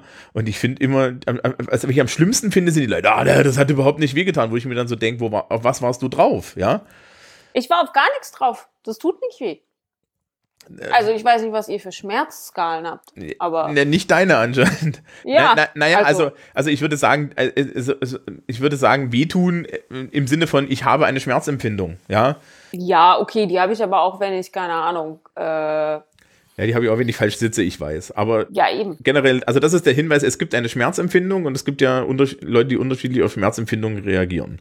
Aber ist das den Leuten, das den Leuten doch klar, oder? Oh, meine, es sind du, Nadeln. deine Hoffnung immer darin, dass das. nee, nicht Also- unbedingt. Also, Okay, cool. also, also laufen haben ein, zwei vielleicht bin en ich, ich, ich, ich bin, also mir haben ein, zwei en Detailbeschreibungen gereicht, um das Thema erstmal sehr weit von mir zu schieben. also, also ich, unabhängig von jeglichen ästhetischen Ideen und Wünschen. ich bin da vielleicht zu viel Lehrer und vielleicht ein bisschen zu viel jaded durch meinen Beruf, aber ich gehe da erstmal nicht von aus, dass es jeder mitschneidet. Ja? Das ist so, das, das ist ja auch so ein bisschen das Ding. Also Tätowierungen ähm, haben heutzutage, also gerade Tätowierungen haben halt gerade so auch so, so ein, so eins, ja, das will ich auch haben, Faktor. Und es wird immer so ein bisschen vergessen, dass das, ja, dass es A, Dass da was mit ist. einhergeht, ne? Ja, ja, also dass da was mit einhergeht, dass es permanent ist. Also ihr beide kennt ja mein Gehadere mit Tätowierungen. Ja, ich lasse mich gerne tätowieren, aber das muss schon in meinen Zeitplan passen. Also ich habe ich hab halt so lustige Constraints aller, ich möchte im Sommer ins Freibad gehen, ja, und, und schwimmen. Und dann kannst du halt nicht tätowiert sein, weil da ist halt mal drei, vier Wochen Essig mit Schwimmen. Ja? Sommer ist eh kein, keine Tattoo-Zeit. Außer du bist der Schmelzfrosch und willst im Winter ja Eis laufen, dann lässt dich im Sommer tätowieren und heulst dann immer darüber rum, dass es so heiß ist. Ja, ja, siehst du, da- das ist, wir ergänzen uns da gut, ne? Also ich bin eher so der Wintertätowiertyp. Ja, wie alle normalen Menschen. Ja, also, ja, wer außer, denn im Sommer tätowieren? Ich glaube, außer- knistert. Au- Außer dass, ich, außer, außer, dass ich letztes Jahr im, im Winter kein Vitamin D mehr hatte und meine Tätowiererin geflucht hat wie die Hölle, weil ich irgendwie geblutet habe wie ein Schwein. Aber äh, äh, Details, die das Publikum nicht braucht. Ähm, ja. Ich habe total viele erschreckende Theorien gesammelt. Wollt ihr mal ein paar Highlights? oh ja, Ja, genau. bitte. Ich Hier, ich will mal ein bisschen in die soziologische Seite. Ja. Okay, also meine, ich habe nochmal nachrecherchiert, weil meine letzten Beschäftigungen mit ähm, Tätowierungen und Piercings aus soziologischer Perspektive ist mh, fünf Jahre her mindestens. Und auch da hatte Darf ich nur relativ alte Sachen. Ja, Darf ich eine Spekulation abgeben, was jetzt gleich kommt? mach mal, mach mal. Wahlweise SoziologInnen, die sich an äh, Psychologisierung probieren und, und individuelle Pathologien da erkennen, wo keine sind.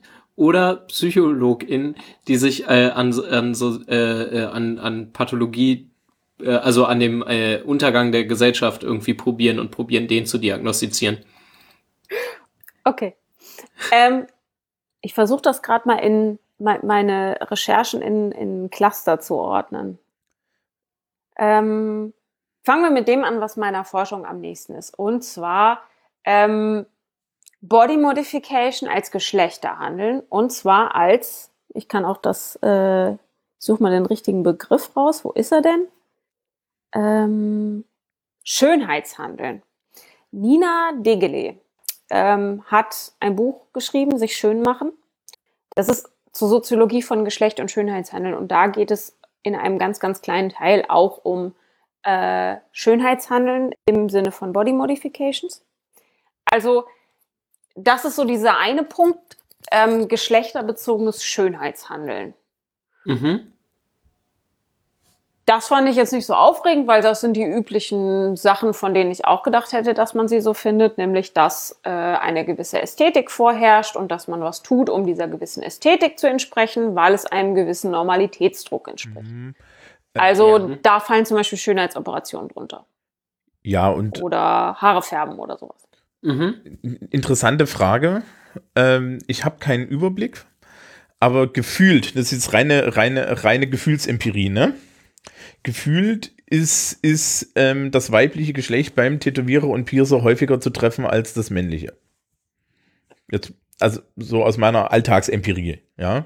Ich glaube, es sind mehr Männer tätowiert, aber ich äh, recherchiere das mal ganz kurz. Ähm, ich habe mal von, von, von einer Piercerin gehört, dass im Endeffekt fast alles, was durch die Tür kommt und Intim-Piercings haben möchte, weiblich ist. Mhm. Ich glaube aber, dass, also Intim-Piercings sind noch mal so eine eigene Geschichte. Ähm, Hätte ich jetzt erstmal auch gesagt, ich weiß nicht, ähm, was für einen Anteil die am Gesamt ja, und bei Intim-Piercings gibt es diese, gibt es diese Komponente ähm, der erhöhten sexuellen Befriedigung.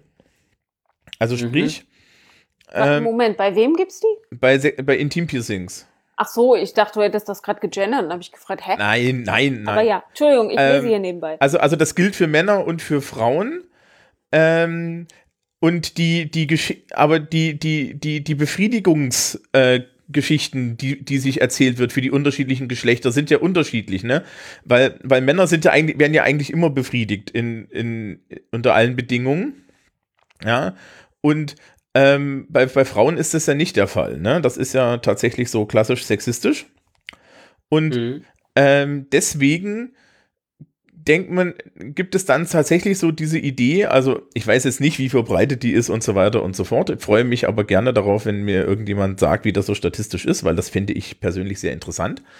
Ähm, Also, ja, hier steht, rund die Hälfte aller Frauen zwischen 25 und, 5 und 34 Jahren sind tätowiert. Ähm, Von wann kommen auch die Zahlen? Piercings, auch Piercings bleiben vorrangig Frauensache. Rund ein Drittel der Frauen und 14,4 Prozent der Männer zwischen 14 und 34 seien gepierst. Aber die Hälfte der, der zwischen 25 und 35-Jährigen sind tätowiert. Frauen. Ja. Hm? Frau, Ähm, die Studie Das ist aus dem Herbst 2016 und befragte 2510 Personen. Ähm, und dabei wurde auch deutlich, dass Frauen wie Männer immer häufiger ihre Körperhaare entfernen. Ach ja. Ähm, Muss man für eine Tätowierung ja auch, oder? ja, aber das wächst nach. Ja, das wächst nach. Ja, also, also, ähm, nur um, um, um kurz noch meine, diese, das mit den Intimpiercings zu Ende zu bringen. Also, da, da, da spielt halt, da spielt halt sexuelle Befriedigung ähm, eine Rolle. Und das, das glaubt, das, das meistgestochene Intimpiercing bei Frauen ist immer noch Klitoris, Klitorisvorhaut horizontal. Ja, gefolgt von vertikal. Man kann das auf der Wikipedia nachschlagen, die haben da Bilder, äh, und, und zwar so, so, so, so keine, keine echten Bilder, sondern andere Bilder. Woher hast du denn die Zahlen? Ich habe keine Zahlen. Das ist, ich habe schon vorne gesagt, das ist Gefühlsempirie. Ach so, Ja, weil, weiß ich nicht, müsste man jetzt mal. ja also ich, ich, ich freue ich freu mich gern auf Zahlen. Äh, ich habe nur mal, äh, äh, nur, nur die interessante Sache ist, dass es da halt auch um diese sexuelle Befriedigungsstelle geht, nach dem Motto, ich werde als Frau sexuell regelmäßig nicht befriedigt, also ähm, lasse ich mir etwas ähm, dahin piercen, das bei der me- meiner persönlichen Befriedigung hilft, ne? was jetzt ja Klitoris-Vorhaut-Piercings doch durchaus tun können. Kann halt auch furchtbar schief gehen, muss man dazu sagen, ne? Ähm, ähnlich ist es beim, beim Standard-Intim-Piercing für Männer, das ist immer noch das Prinz Albert. Ähm, und da, da ist tatsächlich, äh, da ist tatsächlich irgendwie die, die, die Geschichte, die ich am meisten dazu gesehen habe, ähm, en, entweder aus der homosexuellen Szene, ja, ist auch so ein bisschen Mhm. so das Zeichen des, des, also, also wenn du so in die etwas krassere homosexuellen Szene einsteigst, dann, dann ist das immer so das Zeichen des Bottom. So ein bisschen. Also, ne, wie, wie gesagt, das ist jetzt Gefühlsempirie. Und ähm, ich, ich habe auch schon öfter gehört, dass, dass, dass, dass Männer dann irgendwie sagen, sie haben das sehr gern, weil es, weil es ihre Partnerin besonders befriedigt. Okay. Entschuldigung. Ja, ich referiere ich referiere nur, ne? Ich glaube das auch Ja, nicht so. Ich glaube das ich auch nicht höre so, das aber auch die, ständig und denke mir, wen habt ihr eigentlich gevögelt? Egal. Egal. Mm, das Interessante ist ja auch, dass das irgend, dass, dass, dass, dass bis zu einer bestimmten Größe diese Ringe eigentlich da gar nichts tun sollte und ab einer bestimmten Größe man sich dann überlegen sollte, ob man da noch geschützten Verkehr haben möchte. Aber gut, ähm, wir gehen mal davon weg. Also die, die Zahl ist interessant. Ne? Sind- Also die, die Frauen sind in der Mehrheit an allen Stellen. Naja, es ist ein dekoratives Element und was ist weiblich konnotiert? Dekoration Genau. und, ähm, ach, mir fällt das Wort gerade nicht ein. Ähm, egal. Ähm, also das ist der, nee, mm, mm. Sch äh, Schnörkel, mm, egal. Ähm, das ist, also das ist so der eine Punkt. Ähm, Schönheitshandeln. Ja, ich habe auch hab geschrieben, die Schönheitsfolge, zu, zu, dass wir die Schönheitsfolge nochmal verlinken. Genau, das ist, ja, das passt so ein bisschen da rein. Body Modification so als, als ähm, Performance dieses Schönheitshandelns. Was ich noch gefunden habe, das ist allerdings schon ein bisschen älter, Anfang 2000, ähm, Ende der 90er, das war ähm, Identitätsperformance als Theorie. Oh ja. Also dass ähm, das Tätowieren und das Piercing ähm, so eine Art performante, performanter Widerstand gegen Normalität sind. Und ich glaube aber, dass das, die die Theorie ist zu Recht ein bisschen älter, denn dieses Widerstandsding ist allein dann weg, wenn es die Hälfte aller Frauen betrifft. ja, ich wollte gerade sagen, ne, da sagen die, da sprechen die Zahlen jetzt einfach. Mhm. Ähm, da habe ich nur einen Springer-Link, aber ich, ich schiebe den trotzdem mal in die Shownotes. Ich hätte jetzt aber gesagt, ich würde das zum Beispiel für mich, und ich bin ja jetzt auf, bin ja jetzt nicht auf der Frauenseite der ganzen Geschichte, ich würde das für mich als Ursprung meiner ersten Tätowierung tatsächlich mit in Anspruch nehmen. Aber Ich das frage passt mich, ja auch in was- die Zeit, ne? Was, was meint Mm. so ein bisschen? Zehn Jahre? Wäre- 28? Ja, siehste, passt ja auch in die Zeit. naja, Was, 2008. was mein Punkt ein bisschen wäre, wäre, dass man ja durchaus ähm, gucken kann. Ihr habt ja gerade am Anfang die Bandbreite von, äh, von den ganzen Tätowierungen, die es so gibt, aufgemacht. Ähm, wenn jetzt alle Unendlichkeitszeichen und äh, Herzchenschwalben haben, dann ähm, ist ja die Frage, ob man die alle noch äh, irgendwie sinnvoll unter, naja, die sind halt tätowiert, subsumieren kann oder ob es halt nicht genau die, diese Widerstands, äh, wie, wie hast du es genannt, Jennifer? Oder wie wurde es im Text genannt? Widerstandsperformance. Widerstandsperformance nicht tatsächlich irgendwie noch, ob man die nicht nachweisen kann, ähm, wenn es dann irgendwie über diese Einsteiger-Tattoos, nenne ich sie mal, hinausgeht, ob das dann nicht weiterhin ein Motiv sein kann. Naja, das ist ein bisschen wie mit der Individualisierung. Individualität gibt es nicht, das ist immer eine Subkultur, ähm, die, also eine subkulturelle Identität, die sich durch Abweichung von anderen Subkulturen deutlich macht. Und bei Tätowierung, wenn sie so flächendeckend sind, ist es genau das Gleiche. Ähm, die Zugehörigkeit zu einer Gruppe und dann halt alle Blümchenleute in einen Topf, alle Horrorleute Mhm. in einen Topf, alle Trash-Polka-Leute in einen Topf. So, also ich glaube, dass dadurch, dass es dann so eine große Verbreitung findet, wir die gleichen ähm, Gruppenabgrenzungen haben, wie wir bei den Gruppen sonst auch haben. Sie dekorieren sich halt dann nur in einer bestimmten Weise, die allen gemein ist. Aber Mhm. so wie Serienkiller alle Brot essen, ähm, sind halt dann auch viele Menschen tätowiert aus ganz unterschiedlichen Gründen, mit ganz unterschiedlichen Motiven. Also Ja. die, die Widerstandsperformance, ne? Ähm, wenn ich mir in der Schule angucke, also ich kann erstmal in der Schule beobachten, dass die Menge an Menschen mit Tätowierungen und Piercings in den letzten Jahren stark gestiegen ist. Ne? Also ich bin jetzt seit zehn Jahren im Schuldienst. Als ich angefangen habe, war das selten und mittlerweile habe ich halt das sehr häufig. Ich meine, ne, ist halt einfach der Zeitenwandel. Wenn du die, wenn ich mir angucke, welche Begründungen da teilweise von den, also zu mir kommen halt hin und wieder auch mal Schülerinnen und Schüler, die sich tätowieren lassen wollen, weil, ne, kannst ja, kannst, hast ja einen Ansprechpartner. Mhm. Ähm, und, und, die, und, und in den Begründungsrahmen ist öfter doch tatsächlich auch so eine Art äh, Widerstandsperformance noch drin. Ne?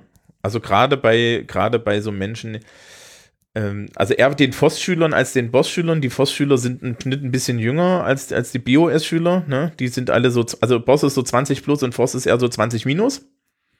Mhm. Oder wie ich sage, Ende 10. Ähm, ja, wenn es Anfang 20 gibt. Du, ich, ähm, ich finde das, äh, finde das sehr, sehr treffend und ähm, Sie haben dieses das Jahr, als so sie das, das erste Mal entwickelt haben, den Satz haben sie auch alle sehr gelacht. Ja, bis auf die, die 17 Ähm, sind und bei der Landtagswahl nicht mitwählen dürfen. Diese Beobachtung passt zu einem weiteren. Theoriecluster, den ich gefunden habe. Und zwar gibt es, jetzt kommen wir in die Psychologie, die sich mit Patholo Pathologisierung nicht zurückhält. Überraschung. ich hatte Ähm, recht. Kriegst du, die, kriegst du die Augenbrauen nachher noch runter? Ich, es könnte sein, dass ich gleich so einen zehnminütigen Rant halte, weil ich mich tatsächlich sehr darüber aufgeregt habe, über diese, The über gespannt. Theoriecluster. Ähm, und zwar gibt es einen ähm, Diplompsychologen, der mittlerweile aber promoviert sein müsste. Er hat dann nämlich seine Doktorarbeit darüber geschrieben und ist vorher durch alle Zeitungen getingelt. Ähm, der sagt, Zitat, Tätowierungen sind ein Abbild adoleszenzer Konflikte und eine Art Autoaggression, also sich Schmerzen zuzufügen. Mhm. Das erinnert mich ein bisschen an diese Theorie, dass Veganer alle Asketen sind.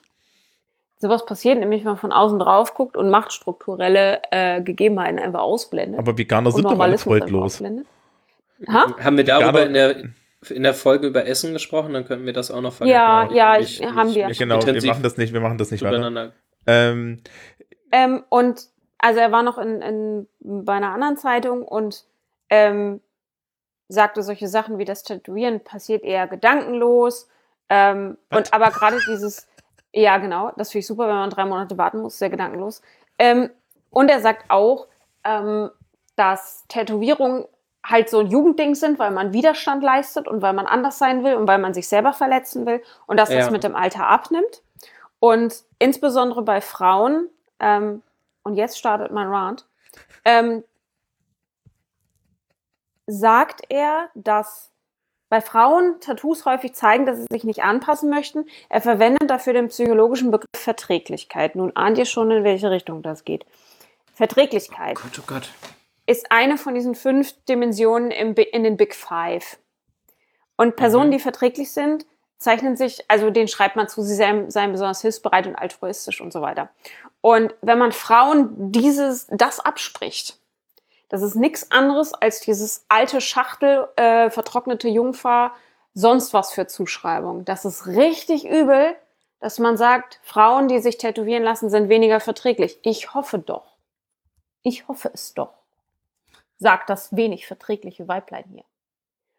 Also, da war ich echt erschrocken, wie pathologisierend und wie wenig kundig über strukturelle Gegebenheiten und über Gender-Aspekte die Psychologie so vor sich hin blubbert. Ja, So, das ist schon. Ähm, vor allem ne? Autoaggression, das ist eine krasse Nummer. So. Naja, das, das Ding ist ja, sobald du über die Big Five gehst, dadurch, dass die ja schon in ihrer Anlage her ähm, du, ähm, sehr äh, äh, über die, den, den Perfektionismus und auch über den Neurotizismus haben die ja zwei massiv negativ konnotierte ähm, Persönlichkeitsmerkmale schon in ihrer, schon in der Ausgangslage drin und die anderen kann man dann ja auch nochmal negativ kippen. Ähm, Finde ich, ähm, also sie mögen gut erforscht sein und angebracht, aber ähm, sie eignen sich halt auch sehr gut dazu, ähm, alles Mögliche damit zu analysieren und halt überall eine Pathologie zu erkennen. Also sind halt strukturell, finde ich, ganz gut dafür ausgelegt, so. Eindeutig und es zeigt sich aber auch noch in anderen. Ich habe noch mal eine andere Quelle mit in die Shownotes geschmissen. Da geht es um Jugendliche und Piercings. Und ich finde es enorm, wenn ein Bias so dermaßen ins Gesicht springt, dass man fast vom Hocker fliegt. Es ist der Hammer. Mhm. Ich, ich gebe euch noch mal ein Zitat. Ich glaube, ihr werdet das auch geil finden. Ähm, Traditionell sind Genitalpiercings lange ausschließlich mit homosexuellen Männern in Verbindung gebracht worden, jedoch unterziehen sich Männer wie Frauen Genitalpiercings aus ästhetischen und sexuellen Gründen. In einer äh, Studie einer Klinik für Geschlechtskrankheiten zeigte sich das Vorhandensein eines Pierc zeigte das Vorhandensein eines Piercings keine Korrelation mit sozioökonomischer Klasse, Verhütungsmethode, multiplen Geschlechtspartnern oder dem Vorhandensein einer Genitalinfektion. Mhm. Allein, dass man das fragt. Mhm. Das, Das ist schon spannend. Das ist schon sehr spannend. Das ist schon, wow, so viel Bias bringe ich nicht mal Leuten gegenüber auf, die mir wirklich fremd sind. Aber Ähm, das, da sind so viele Vorurteile drin, Na, dass man du- die Leute gar nicht anguckt. Kennst du das nicht, dass, ähm, wenn du, wenn du tätowiert bist und gepierst bist, du ein halbes Jahr nicht Blut spenden darfst? Das? Ja? Ja, ja natürlich, das kenne ich. Das ist genauso wie das Blutspendeverbot für homosexuelle Männer. Mhm. Äh, man unterstellt Menschen, die tätowiert und gepierst worden sind, dass, dass die ähm, sich Krankheiten zuziehen können. Ja, Mhm. weil alle anderen Das mag nicht. in Kna bei Knastertus auf jeden Fall zutreffen, wenn sich 20 Leute eine Nadel teilen. So. Aber auch da gibt es keine Statistiken für, die das belegen. So. Also ja, es ist immer noch verbunden mit ähm, dieses alte Stigma, über das wir schon gesprochen haben, äh, Kriminalität, Prostitution und Seefahrt. Mhm. Ähm, zieht sich durch bis heute mit genau solchen Sachen, nämlich wir gucken mal, ob diese Leute, die sich ein Genitalpiercing machen, öfter sexuell übertragbare Krankheiten haben, weil die sind auf jeden Fall promiskuitiv. Also Mhm. sind sie dreckig. Ja, So, ähm, ich finde das spannend, dass sich sowas, da sehen wir mal wieder, Wissenschaft ist nur dann objektiv oder kann nur dann so in die Richtung von Objektivität gehen. Wahre Objektivität kann es ja nicht geben. Ähm, Mhm. Wenn sich alle bewusst sind, durch welche Brillen sie gerade gucken. Weil, Ja. Ich ne, so überlege dieses gerade, also was ich da, was ich übrigens auch sehr schön finde, ist, ähm, ähm, also, also ich habe mir meine erste Tätowierung mit 28 stechen lassen, ne? Das Willst wohl ne- nicht erwachsen werden. ja, ach, auf die jetzt Idee, aus, also, ne? also auf die, auf die Idee wäre ich jetzt aufgrund meiner Kleidung gar nicht gekommen. Ja. Aber zum Glück hat man mich ja Lebenszeit verbeamtet und dann ist das, ist das Ding mit dem Erwachsensein so und so durch, weil ich bin ja automatisch Beamter und damit kann ich im, im Rest meines Lebens alles sein. Also, da weiß ich auch nicht, wie das methodisch zustande gekommen ist, diese Theorie mit den Adoleszenzkonflikten. Vielleicht so aus den, das sind auch die alten ähm, Forschungsstände, die ich noch kannte. Einmal ähm, selbstverletzendes Verhalten und einmal Rebellion gegen das System, also so diese Punk-Geschichte. Ähm, das kann man natürlich einfach unwidersprochen weitertragen und sagen, das sei jetzt nur häufiger. Ich würde mir allerdings arge Gedanken machen, wenn die Hälfte der, Bef- der weiblichen Bevölkerung autoaggressiv ist Mhm. und das spannenderweise sonst nicht zeigt. Das ist schon weird. Mhm. Ich will nicht sagen, dass es das nicht gibt. Ich glaube schon, dass es Menschen gibt, die sich tätowieren lassen oder piercen lassen, um sich selbst zu verletzen. Und ähm, ich muss jetzt, glaube ich, auch nochmal eine Triggerwarnung machen. Mhm. Wenn ihr nichts von über selbstverletzendes Verhalten hören wollt, müsst ihr nochmal 30 Sekunden vorspringen. Ich Und kann, jetzt. ähm, ich, ich werde jetzt Moment, sonst passt das mit den 30 Sekunden nicht. Nee, nee, nee, nee, Moment. Wir werden das so machen. Ähm, ich werde bei, beim Schneiden der Episode entsprechende Kapitelmarken einfügen. Oh, das ich auch ist schon super. gedacht, Ja. ob das nicht ja, vielleicht. Ja, sehr oh, das gute- ist klasse. Ja, Ähm, dann kann ich es ja jetzt erzählen, weil dann setzen wir hier eine Kapitelmarke. genau. Und ich Ähm, nachher es gibt eine, eine Fetisch-Untergruppierung, würde ich es mal nennen, Mhm. ähm, die eine Mischung ist aus Piercing und bon Bondage. das sind ja. Leute, die sich äh, Nadeln äh, oder Fäden unter die Haut ziehen lassen, um sich danach daran aufhängen zu lassen. Also wie so Fleischerhaken, nur in klein. Oder die Ja. sich Korsetts ähm, ansetzen lassen, also mit äh, Ringe in die Haut einsetzen für eine kurze Zeit Mhm. und das dann zusammenschnüren. Das wird später wieder entfernt. Das ist nicht gefährlich. Da reißt nicht die Haut. Das ist alles cool. Das Das wäre so ein Bereich, wo ich ne? sage, genau da würde ich sagen, da ist der Übergang zu einer zu einem Fetisch in Richtung Autoaggression oder ähm, Masochismus fließend. Aber das ist auch eine ganz andere Nummer. Die werden, die sind nicht Dekoration. Und das ist Safe Sane Consent. Und man muss sich ja auch fragen, ab wann, also man kann das ja von außen beurteilen, wie man möchte und für sich feststellen, dass das nichts für einen ist. Die Frage ist ja, wie man da zu einem Problem kommt, wenn das eben, also Tattoos bringen jetzt die Leute nicht reihenweise um. Äh, und äh, die Leute, ein bisschen zu viele Leute haben es halt, wie gesagt, einfach um sagen zu können, naja, das ist jetzt hier eine, eine breitenwirksame, äh, breitenwirksamer Ausdruck von irgendwie, weiß ich nicht, massiven psychischen Problemen. Ähm, und dann ist doch die Frage, warum man daraus ein Problem schnitzen sollte. Das erschlie erschließt sich mir nicht im Ansatz. Ist so ein Normalitätsding, glaube ich, also so ein Normalismus-Ding. Es ist nicht richtig, weil es nicht normal ist. Und deswegen Nee, weil ich es nicht normal finde, weil Ja, normal genau. ist es ja ganz offenbar. Äh, ne? Also, das sind Also einfach. ich meinte normal gerade im Foucault'schen Sinne Ja, Normalismus, nicht äh, Ja. Mehrheitsverhältnisse. Mhm. Ähm, ich habe noch eine ganz interessante Theorie und die finde ich tatsächlich schön. Moment, Moment, darf ich kurz Ja. da noch? Ähm, das, das, ich, ich weiß nicht, kenn, hast du schon mal davon gehört, dass Tätowierungen und Piercings süchtig machen? Ja, alle erzählen das. Aber Alle ich erzählen weiß das. nicht, äh, ich weiß nicht genau, was für einen komischen Suchtbegriff die haben. Nee, ich glaube, das, also, also der, das Argument, was ich dazu gehört habe, und ich, ich stimme dem jetzt nicht zu, ne? Also ich kenne, ich referiere das nur, ähm, ist tatsächlich äh, der Endorphin-Rush, ja. Aber. Gott, das ist aber ein teurer, teurer. Ja, also ne, Mhm. vor allen Dingen, wenn ich mir überlege, Wow. ich gehe zweimal die Woche ins Fitnessstudio und habe jedes Mal, wenn, wenn mein Muskel fertig überanstrengt ist und ich nicht mehr kann, an der Stelle auch einen kleinen Endorphin-Rush. Ja, und kann, kann ich ja sagen, also das tut gut gegen meine, tut gut gegen meine depressive Neigung. Tatsächlich jetzt im Winter, aber ähm, ich gehe jetzt nicht, ich gehe jetzt nicht alle zwei Wochen zum Piercer und sage noch, ein- noch ein Loch, weil ich brauche jetzt Endorphine, ne? Kann ja auch Schokolade essen. Ähm, Wäre es doch vielleicht einfacher, einfach eine Tattoo-Nadel ohne Tinte zu nehmen. Ja, na, ich kenne, äh, was ich tatsächlich kenne, ist, ähm, und da weißt du halt nicht, wie du das zuordnen sollst. Es, äh, es, es gibt tatsächlich da so eine, so eine, so, so in der Gruppe der Menschen mit, mit irgendwie Borderline-Störungen und so, gibt es tatsächlich irgendwie eine, eine, eine Neigung zu selbstverletzendem Verhalten und das ist alles nicht, nicht, nicht gegenseitig diagnostizierbar und ausschließbar und so weiter. Man sollte da bitte vorsichtig sein, nur weil Leute irgendwie selbstverletzendes Verhalten zeigen, sind sie nicht automatisch Borderline gestört. Dankeschön. Ähm, die dann auch zu Tätowierungen neigen, wobei die meistens dann auch, das wieder die, dieser Teil ist, den wir vorhin schon hatten mit der Identitätsgeneration, ne? Weil, weil da ja, weil da ja irgendwelche Unsicherheiten mit drin stecken. Also das, das ist alles schwierig, aber du kriegst das halt, also ich habe das schon serviert bekommen im Endeffekt, auch so in professionellen Kontexten, dass halt gerade äh, irgendwie Menschen, die da, die da so Borderline-Störungen haben oder sowas, dass man denen dann sagt, na ja, du lässt dich ja jetzt nur äh, tätowieren und piercen, weil du dich selber nicht mehr ritzen darfst. Das ist schwierig. Ja, Ja. Oh. ja, also es, ich glaube auch nicht, dass es pädagogisch sinnvoll ist. Ja. Okay, Jennifer, du hattest noch was Erfreuliches.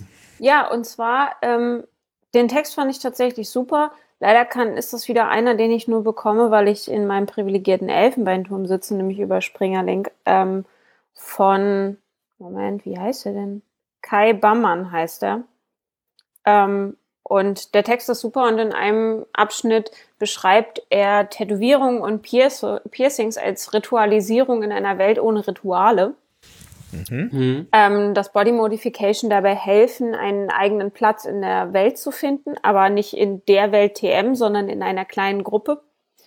Ähm, also der Text heißt Inklusion und Exklusion in der Gesellschaft mittels Body Modification. Also dass es nicht immer eine, ähm, eine Exklusion bedeutet, sondern dass es auch einen inklusiven Charakter haben kann. Mhm. Und dass es ähm, quasi so, dass Tätowierung, sagen wir, er spricht von Body Modifications, dass Body Modification ähm, soziale Rituale des Übertritts äh, ersetzen können, weil sie nicht wie unsere alten Rituale an Alters- oder ähm, bestimmte Jahreszeitverläufe gebunden sind, sondern ein persönlicher Werdegang ist. Was Ja, sie haben auf jeden Fall was mit, mit auch Emotionsübertragung, glaube ich, zu tun. Ne? Also Genau, und ich fand das ein so Übertragsobjekt. weil die Beobachtung, dass man, ähm, dass in unserer Gesellschaft es immer häufiger dazu kommt, dass sich Menschen eigene Rituale für Übertrittsszenarien ähm, Szenarien geben müssen, weil eben diese zeitlichen Dinge nicht mehr passen. Mhm. Also zum Beispiel, keine Ahnung, mit 30 äh, sind die Kinder schon da und dann kauft man das erste Haus und so ähm, und der sichere Job. Das sind da alles Sachen, die man heute ganz oft nicht mehr hat. Ähm, Und Body Modification, um Gruppenzugehörigkeitsgefühl zu er erlangen, fand ich und als Ritual fand ich eine tolle Idee. Und in seinem Fazit, er geht auch einzelne Subkulturen durch die SM-Szene, die Gothic-Szene ich etc. ich wollte gerade fragen, äh, guckt er denn da, was da wo irgendwie passt? Weil ich könnte das Ja, jetzt mal so gar nicht aus dem Bauch raus. Und ähm, ich finde ihn auch relativ top aktuell, weil er zum Beispiel auf so ähm, SM-Szeneschmuck eingeht, der heute nicht mehr heißt, was er heißt. Also er ist auch, äh, er geht auch auf die Knastkulturen ein zum Beispiel. Mhm. Ähm, also das fand ich einen sehr klugen Text und ähm, das Fazit fand ich gut, weil er ganz deutlich sagt, dass sich nur schwerlich von einer Zeichensetzung reden lässt, wenn es nicht mehr zu der Zugehörigkeit einer einzelnen Gruppe, sondern zu einer Gesellschaft mit diesem Modetrend geht. Also Mhm. dass Widerstand gar kein Ding mehr ist und dass ähm, Body Modification Gruppenzugehörigkeit sein kann, aber auch eine Form der Individualisierung, dass diese ganzen Theorien, die vorher da waren, einfach nicht mehr passen, sondern dass es wie immer eine sehr binnendifferenzierte Geschichte ist. Wie nenne ich solche Texte seit neuestem? Angenehm klug, glaube ich. Ja, ich, genau, es benutzt. war angenehm klug. Ja. Und Alles, alles, was abklärend ist, ist, ist sehr, sehr entspannend meistens. Ich, äh, ich war überrascht, weil ähm, ich habe nach anderen Veröffentlichungen von ihm gesucht und sein Fachgebiet scheint eigentlich zu sein Tätowierung im Licht kriminologischer Forschung. Also er kommt eigentlich aus dieser Knast-Tattoo-Ecke Mhm. und hat sich dann quasi ähm, gesellschaftlich methodologisch weiter vorgeknabbert und ist dabei aber klug vorgegangen. Ich kann ihn ja mal trotzdem reingeben, vielleicht diejenigen. Vielleicht haben wir ja doch Leute mit Zugang, ja. Äh, Genau, liebe also es ist- Elfenbeinturm-BewohnerInnen, hier ist der Link. Ja, ähm, Im Zweifel übrigens ist es die Stelle, wo wir kurz darauf hinweisen, dass man solche Texte natürlich nicht auf Sci-Hub findet. Sci-Hub total gemein ist, man das auf keinen Fall benutzen sollte, weil daran geht die arme Wissenschaftsliteratur zugrunde. So. Ähm, äh, wora- woran ich aber noch denken muss, als du das jetzt erzählt hast, ist, es gibt dann halt, äh, es, es gibt ja auch so eine spirituelle Komponente, die dann viele Leute Oh ja, gerade in der Gothic-Szene ist äh, Spiritualität und Body Modification liegen sehr nah beieinander. Und da würde ich ganz kurz, ähm, weil wir das jetzt auch noch gar nicht hatten, ich glaube, wir haben uns hier, also aus dem europäischen Raum zumindest erstmal nicht rausbewegt. Ähm, gibt ja, glaube ich, viele Kulturen, wo, ähm, wo das nochmal deutlich enger Ja, das sind zusammenhängt. und, Initiationen. also, und das nochmal viel religiöser aufgeladen ist als, als hier bei uns, ne? Ja, also Das stimmt. das Ritualistische, ne? Ähm, das finde ich spannend, weil, also ich warte ein bisschen drauf. Bitte tut es nicht der Vollständigkeit halber, weil ich es jetzt erwähnt habe. Ich warte drauf, dass auf Twitter oder in den Kommentaren äh, die Hölle losbricht, weil ich Tunnel habe und das kulturelle Aneignung ist. Ich bin noch tätowiert, das ist auch kulturelle Aneignung. Spart es euch, ich weiß es. Ähm, Mm, und da beobachte ich zwei gegenläufige Tendenzen. Zum einen ähm, findet man natürlich in unserer hybriden Kultur immer mehr ähm, inspirierte Tattoos. Also zum Beispiel ähm, japanische Tattoos. Die japanische Tattoo-Kunst ist etwas, was ähm, hier in Deutschland totales Elitending ist. Die Leute fliegen nach Japan, lassen sich da tätowieren, geben unfassbar viel Geld dafür aus, für diese Tattoos und diesen, diesen Tattoo-Stil. Mhm. Ähm, also so ein Elitending. Und andererseits sind Leute zum Beispiel, die Maori-Tattoos haben und keine Maori sind, ähm, werden so ein bisschen belächelt. So sich mit fremden Federn schmücken, ähm, ohne den Bezug, also Tattoos sollen ja häufig auch immer noch so einen Bezug haben, ähm, ohne Bezug sich irgendwas Hübsches stechen lassen oder liebe Hipster jetzt ganz stark bleiben. Diese schwarzen Bänder um die Arme, Mhm. so. Mhm. Es wirkt ein bisschen lächerlich, Entschuldigung.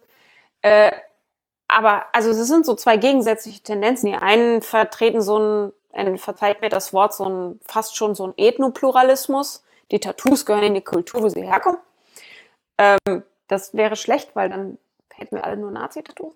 Ähm, und Anker. Und die Und andere. Huhn? Und irgendwelche Und Unruhen. Ja, oh wow. Leute, geil. wenn ihr, wenn ihr, Und alles mit dem Kai gehämmert, Hammer. wenn super. ihr Leute seht, die nordische Runen tätowiert haben, ne?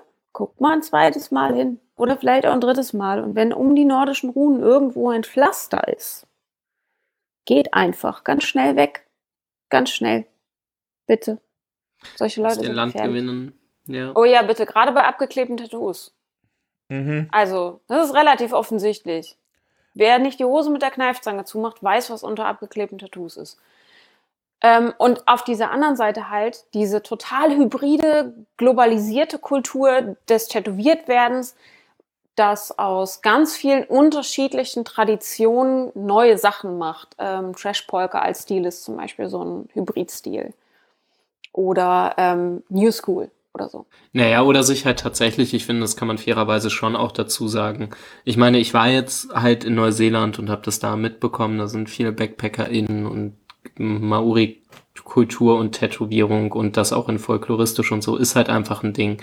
Sich keinen Meter damit auseinanderzusetzen, ähm, was das denn bedeutet, zumindest in dem konkreten Fall, da kann ich es jetzt ein bisschen genauer sagen, finde ich halt auch, also ist zumindest mal schwierig. Also da irgendwie gar keinen Blick für zu haben, ähm, weil da eben enorm viel irgendwie ähm, äh, soziale Hierarchie und so dranhängt und Mhm. auch soziales Konstrukt, finde ich auch nur so mittelgeil, muss ich sagen. Ähm, wobei ich halt Ich auch, also ne? Also ich Also teilweise völlig in es Ordnung. lustig. So. Ja, genau. Also es kann lustig sein. Ich finde es auch in Ordnung. Ich meine, das wird ja auch von Menschen tätowiert. Das ist ja irgendwie offenbar kein Weltuntergang. So. Na, ähm, also das glaube ich auch nicht. Ähm, lustig finde ich es zum Beispiel, das ist auch in der ähm, tätowierten Szene eigentlich ein Running Gag. Äh, Ente doppelt gebacken scharf. Ähm. Ja, haha, wenn chinesische Zeichen. asiatische Schriftzeichen tätowieren lässt, einmal auf den Kopf gedrehte, heißt das dann nämlich auf einmal irgendwas komplett anderes. Wenn man sich in der Schriftsprache nicht auskennt, die man sich tätowieren lässt, sollte man sehr sorgfältig sein, was so man ein, sich da stechen lässt. es gab so einen Tumblr-Blog mit einem chinesischen Menschen, der diese Teile dann versucht hat zu entziffern und ich glaube 75 Prozent war, das gibt's nicht. Also Ja, das ist großartig. Nee, und dann musst also, das gibt's nicht, ist immerhin besser als doppelt scharf gebackene Ente. Ja, oder also also äh, gibt es viele schwierige Dinge. Ich meine, ich habe ja ich habe ja bestimmte bestimmte Symbole mehrfach an verschiedenen Stellen auf den Körper tätowiert, aber da war ich mir vorher schon sehr sicher, was die heißen. Ja. Ähm, und es ich gibt finde das großartig, weil das bestärkt so ein bisschen dieses Bild vom dummen Europäer. ähm, Ähm, was ja lustigerweise meine, meine, meine komischen spirituellen Symbole sind auch noch so richtig streng europäisch in ihrem Ursprung. Ähm, also, was ich zum Beispiel auch, wo, wo ich immer sage, Dinge, die man sich vielleicht nicht tätowieren lassen sollte heutzutage, sind Triskelen. Mm, ja. Weil die sind, die, die sind, sind in ihrer Deutung nicht eindeutig. Ja, du kannst sie Ja. dir irgendwie so als Mittelalter-Fan oder als Kelten, als, als, als so, ja, so Ke- Neo-Kelt-Fan, haust du dir irgendwo eine Triskele rein und dann gehst du aber auf die Gothic-Party und dann läuft da, der, dann läuft da der SMler rum und dann, Kinder, das heißt dann was anderes, ja? ja, oder, oder du kriegst Oder halt- was aufs Maul, weil die Leute Ja. für einen Nazi halten. Ja, Ja, genau, das wäre schlimmer. jetzt mein erstes. Noch schlimmer, für einen. Fan einer ziemlich unkritischen 90er Jahre Hexensendung. äh, du meinst Charmed oder was? Ja. Ja, das ist ja keine Triskele, das ist ja ein Trinity-Zeichen. Ja, aber die Leute kennen den Unterschied nicht. Ja, das Lustige mit dem Trinity-Zeichen ist ja übrigens, das ist eigentlich christlich. Also, Ach, das ist wie mit Pentagramm. äh, ja, Pentagramme sind auch super zum Beispiel. Ähm, also, also, äh, Ja, wenn ihr euch was fürs Leben auf dem Körper macht, dann äh, denkt halt Genau. irgendwie vernünftig drüber nach, ne? Also äh, Band, Band-Tattoos erst, wenn die Band nicht mehr existiert. genau, ähm, absolut guter Hinweis, finde ich. Die, die, die schönste, die, die, die schönsten Sachen, die mir leider im, im schulischen Kontext passiert sind, sind, ich hatte eine Person, die hatte den Namen des Partners auf dem Hals tätowiert. Und ich hatte eine, die hatte ihren eigenen Namen auf dem Hals tätowiert. Leute. Und, und an der Stelle denke ich mir, also Alter, ne? Wenn du, äh, wenn, du, wenn, du, wenn du das schon machst, dann doch eher auf dem Unterarm, damit du wenigstens, wenn du im Suff wieder aufwachst, was davon hast. Also, äh, ja, gibt es, gibt es alles, ja. Und äh, das Lustige ist natürlich auch, nachdem ich ja in einer Teilöffentlichkeit mit meinen Tätowierungen stehe und es dann junge Menschen mit Interesse gibt, muss ich dann immer erklären, was die bedeuten und darf dann und bin dann an bestimmten Stellen auch sehr spezifisch kryptisch. Ja, weil da geht die nichts an und ähm, ich möchte mir auch nicht irgendwie den Schuh anziehen, als, als, als Lehrkraft dann die Leute mit komischem Zeug angesteckt zu haben. Also nicht mit mehr komischem Zeug, als ich sie eh schon anstecke. Ich Ja. arbeite ja Gott sei Dank mit äh, volljährigen Personen. Aber äh, nicht die Erwachsenen. Aus Schule, die aus der Schule raus sind und dementsprechend ähm, für ihren Scheiß selber verantwortlich sind und kann deshalb so rumlaufen, wie ich möchte. Äh, und wenn ich die mit Scheiß anstecke, ist nicht mein Problem. Mhm. ja. Okay, Generell wäre es schön, wenn jeder rumlaufen könnte, wie er sie will, oder? ja. Also, Das fände ich auch ziemlich, ziemlich gut, weil mit seinem eigenen Aussehen tut man üblicherweise niemandem weh oder verletzt die äh, Rechte anderer Menschen selten. da, doch, du verletzt bestimmt Gefühle. Gefühle. Hm? Ganz toll. Da werden Gefühle verletzt. Ich bin ja der Meinung, dass die Überbetonung von Gefühlen so und so ein Problem ist, über das man nochmal irgendwann getrennt reden sollten. Deswegen führte ich das an, ja. Ja. Ja, also ich finde gerade, wenn wir noch bei diesen Body Modifications sind, also gerade dieser Vorwurf mit der kulturellen Aneignung ähm, und so, ich finde den super schwierig, weil wenn allein meine Erscheinung Ja. Gewalt ist, das ist super schwierig, weil zu der kann ich mich nicht weiter positionieren. Ich kann das nicht rückgängig machen, Ähm, das kann ich nicht sein. Und ja, Ich, ich finde. sollen sie alle rumlaufen, wie sie wollen. Wenn ihr weiße Leute seid und müsst Ra- Rastas tragen, dann seht ihr halt ein bisschen seltsam aus. Aber Na, ich finde vor allen Dingen an der, an, an der Stelle ist auch äh, sch- schwierig, weil äh, das ja eine zweischneidige Geschichte ist, ne? Wenn, wenn, wenn du, wenn du kulturelle Aneignung als Argument anführst, schiebst du ja die Leute, deren Kultur der andere sich an, angeblich ja unangemessenerweise aneignet, ja, machst du ja im Endeffekt so, machst du ja auch so kulturelle Barrieren auf, die du gleichzeitig damit einreißen willst.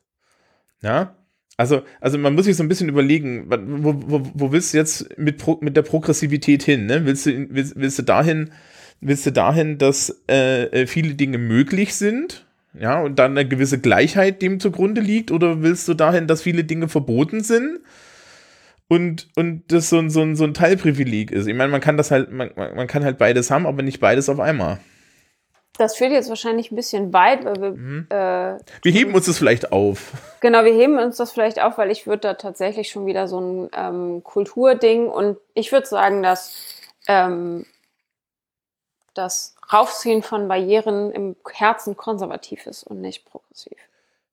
Das Und war da- impliziert in dem, was ich gesagt habe. Ähm, ja, und ich würde sagen, Menschen, die sagen, sie wollen Fortschritt und sie wollen eine offene Gesellschaft und die dadurch erreichen wollen, dass sie neue Grenzen hochziehen, die betrachte ich immer mit einer gewissen Skepsis. Aber vielleicht bin ich da Vielleicht. auch doof. Ja, ich glaube, wir haben zum einen schon mal ein bisschen drüber gesprochen und vielleicht ist das tatsächlich nochmal ein sehr großes Thema für ein anderes Ja, Mal, ne? das können wir jetzt nicht. Ja. Ähm, Können wir nicht- Okay, aber ähm, also das waren jetzt schon meine ganzen, also alle Theorien, die ich gefunden habe, lassen sich in diese Cluster einordnen. Das war Mhm. So ein ganz bisschen. spannend. Ja, fand ich. Man erfährt unglaublich viel über die Leute, die da forschen, finde ich. Ja, Ja, das, ist auch genau. immer schön, ne? In, in meiner kurzen Beschäftigung damit. Das ist ich das Forschersoziologie eigentlich. Eigentlich ist Ja. das Forschersoziologie. Ja, Ähm, auf jeden Fall. Das fand ich ja. sehr, sehr spannend. Und auch ähm, diese, ich weiß nicht, ob die, die, die Personen, die da geforscht haben, berichteten nicht nur von Fragebögen, sondern auch von Interviews. Und ich frage mich, ob sie die Interviews gelesen haben oder den Leuten ihre Selbstbeschreibung abgekauft haben oder Nee, Weil- Selbstbeschreibung abkaufen darf man nicht. Ich weiß nicht, ob du das noch nicht verstanden hast. Oh, nee, ich habe aber auch Männlichkeit nicht verstanden. Es Ja, gibt so ein paar äh, so, Konzepte, die ich nicht äh, einfach nicht auf die Reihe kriege. Ja, das Also genau das mit den Selbstbeschreibungen läuft im, im sozialwissenschaftlichen Diskurs über Veganismus und sich vegan ernährende Menschen auch. Man macht alles, aber glaubt denen nicht, was sie selber über sich sagen. Ja, ne, die, die, die können ja nur lügen. Ja. Ja, Sie wissen es ja auch nicht besser, Genau. weil sie haben ja nur ihre Innenperspektive. ja, richtig. Und wir von außen wissen das grundsätzlich besser, weil wir können ja Gedanken lesen. Aber Ähm, dann weil wir hoffen wir, haben dafür mal, dass. Christoph uns im Knast besucht, Ähm, Mm, Uns gemeinsam. ich Karten schickt. uns gemeinsam. Darf ich, ich, ich komme mit dir zusammen in den Knast. Das wird wenigstens lustig. Ich weiß nicht, ob wir in einen gemeinsamen Knast kommen, weil ich glaube, man kommt da in den Knast, wo man wohnt. Ja, also nein, nein, das ist ja auch das Problem. Es gibt noch kein, es gibt noch keinen irgendwie, oder? es gibt noch geschmiss, gemischtgeschlechtliche Knaste. Weiß ich Ja, nicht. äh, genau, das habe ich, hab ich gerade auch gedacht. Da müsste einer von euch beiden noch das Ja, das wär- gelesene das Geschlecht war zumindest wechseln. Das war mehr so gemeint, dass Christoph jeden von uns besucht, weil wir beide in den Knast kommen irgendwann, zwangsweise. Achso, weil Ähm, wir ja, Ja, weil wir ja, genau, weil wir sind ja tätowiert und Verbrecher. Genau, und Christoph halt nicht. Und dann kann er uns ja im Knast besuchen. Aber- und Ja. äh, wobei, hey Leute, wenn Thomas und ich in den Knast kommen, weil wir tätowiert sind, spendet doch Christoph bitte mal die Bahnfahrten, weil zwischen Bamberg und Hannover hin und her fahren wird echt teuer. Ja, Ja. genau. So. Ähm, Als Aufgabe nehmen wir diesmal einfach unser Logo, kann man relativ gut sich tätowieren lassen, oder? Oh Gott, bitte mach das nicht. Das ist die erste Aufgabe, bei der ich sage, mach das bitte nicht. Nee, also Ähm, bitte nicht. nein. Ich würde es nicht mal feiern. Ich würde nur den Nee, ich Kopf fänd's auch nicht gut. Ich- ich- Absolut. Aber ich, ich habe schon über Aufgaben nachgedacht. Sehr gut. Und ich glaube, ähm, das Einzige, was, was im Anschluss an unsere ganze Diskussion Sinn macht, ist tatsächlich eine Reflexionsaufgabe zu stellen. Ja. Öfter mal eine Reflexionsaufgabe. Naja, das Problem ist, das Problem ist, ähm, alle, wir, wir haben so, wir haben ja so zwei große Aufgabenkategorien. Ne? Die eine ist so ein bisschen interaktionell, Mhm. ja, und ähm, die fände ich jetzt nicht angemessen. So, ja, geh, geh doch mal tätowieren oder wahlweise frag tätowierte oder gepierste Menschen nach ihren, Ge ne, das, also da wird es halt irgendwie übergriffig das, oder kann übergriffig werden oder komisch und es kann der falsche sein und dann wird es übergriffig in die andere Richtung oder so. Mhm, Und, Vorsichtig. Ähm, und deswegen würde ich eher sagen, jeder von uns modifiziert seinen Körper auf irgendeine Art. Und wenn es nur Christophs Haarschnitt ist, ne? Ähm, so als Reflexionsaufgabe, warum macht ihr das denn? Ja? Ist es ein Ausdruck von Individualismus? Ist es ein Ausdruck von Spiritualität? Und seid ihr euch im Klaren darüber, was das äh, für euch bedeutet? Weil das ist total praktisch, wenn man an der Stelle wenigstens dann weiß, warum der Rest komisch guckt. Also das hat mir immer sehr geholfen, ja. Ähm, und natürlich dann auch so langfristig, wir haben jetzt gar nicht den, den also ich, ich habe so einen schlauen Tipp, wenn, wenn junge Menschen mich fragen, wie das mit Tätowierungen ist. Ich sage zu denen immer, legst ein Jahr lang das Motiv in den Schrank und wenn du es nach einem Jahr noch haben willst, dann kannst du es dir auch stechen lassen. Mhm. Ähm, so ähnlich, ja, als, als da bin Idee. ich viel entspannter. Nee, das, das ist ja nicht unentspannt. Also ich, halte dich ja nicht auf, aber so, so weißt du, als Konstrukt, so für, für ein bisschen zu überprüfen, zum bisschen überprüfen, dass es halt nicht überstürzt ist. Ja. Wobei, mh, ich glaube, wir reden auch von unterschiedlichen Klientelen. Die. Leute, die ich kenne, die zu Walk-in-Days gehen und wanna, sich Wannadoos stechen lassen, die sind meist schon großflächig tätowiert. Ja, genau. Ähm, Ja, die und können ich das rede, Ecke und, und, und, und, und, und, und die Leute, von denen ich rede, sind halt eher, ähm, sind halt eher neu im Spiel und, und möchten jetzt irgendwie ihren Körper modifizieren und ähm, laufen im Zweifel rein, klappen den Ordner auf und tippen auf was und na, dann, dann, dann, ja, das kann man gerne machen, aber wir, wir haben vorne länglich über Kunstansprüche und so weiter geregnet, geredet. Und im Zweifel würde ich da, da auch sagen, man, man überprüfe vielleicht nicht nur den Kunstanspruch, sondern auch den Selbstanspruch. Ne? Ja. Ähm, also so als Reflexionsübung. Ja. Da sind wir irgendwie am Ende, ne? Völlig am Ende. Ja, ach, das war doch aber eigentlich, es war doch aber eigentlich, es ist mittlerweile dunkel. Der Hund ist im, im Dunkeln des Arbeitszimmers verschwunden. Mhm. Die hat heute gar nicht gebellt, aber hat den halben Tag gebellt. Ähm, Wird der Hund krank? Nee, nee, also, also Flocke, Flocke geht's derzeit sehr schön, weil das ist halt so, so diese, diese Temperaturspanne zwischen 5 und 15 Grad ist die, wo die okay, ne? kaputten Knochen nicht wehtun, ähm, weil es zu kalt ist und ähm, die, die, sie, nicht, sie sich nicht zu, zu Tode schwitzt, weil es zu warm ist und das Fell und so. Und das heißt, dass ich so ein bisschen unausgeglichenen Hund habe. Also, also heißt unausgeglichen, sie lebt halt auf und sie ist halt ein lebhaftes Tierchen. Ja, ich habe sie ja dafür auch irgendwie lieb. Ähm, also irgendwie, ne? Weil ich und lieb haben. Irgendwie nur. Hm. Ja, ne, wir hatten ja etabliert, dass ich innerlich tot bin. Ähm, Richtig. Richtig. Warum sagt ihr das immer noch so, als würdet ihr es nicht glauben? Ähm, Weil wir es noch nie geglaubt haben. Also, ich bin da ganz stringent in meiner Haltung. ja, Ich habe, also, ich nehme dir deine Selbstbeschreibung ab, ich muss die aber nicht äh, mittragen. Ach Gott, ja, nein, nein, ja. Ähm,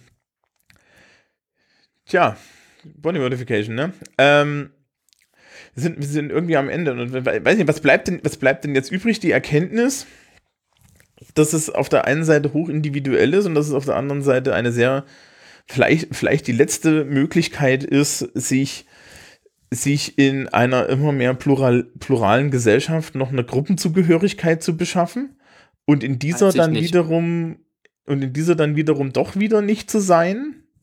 Ich fand Aha. den Fänd einen ich- Titel von dem einen Aufsatz ganz Ah. schön. Ähm, der war, glaube ich, äh, Individualität, Individualisierung oder Massenphänomen. Und ich würde antworten Individualisierung und Massenphänomen. Ja, Ja, auf jeden ja. Fall. So. Genau. Weil, naja, gut, wir sind, wir, wir sind halt alle Teil irgendwie von einer großen Masse und gleichzeitig mh, ist der Einzelne dann doch wieder er selbst, ne? Und das, und dieses, dieses, dieses, oder sie selbst, ne?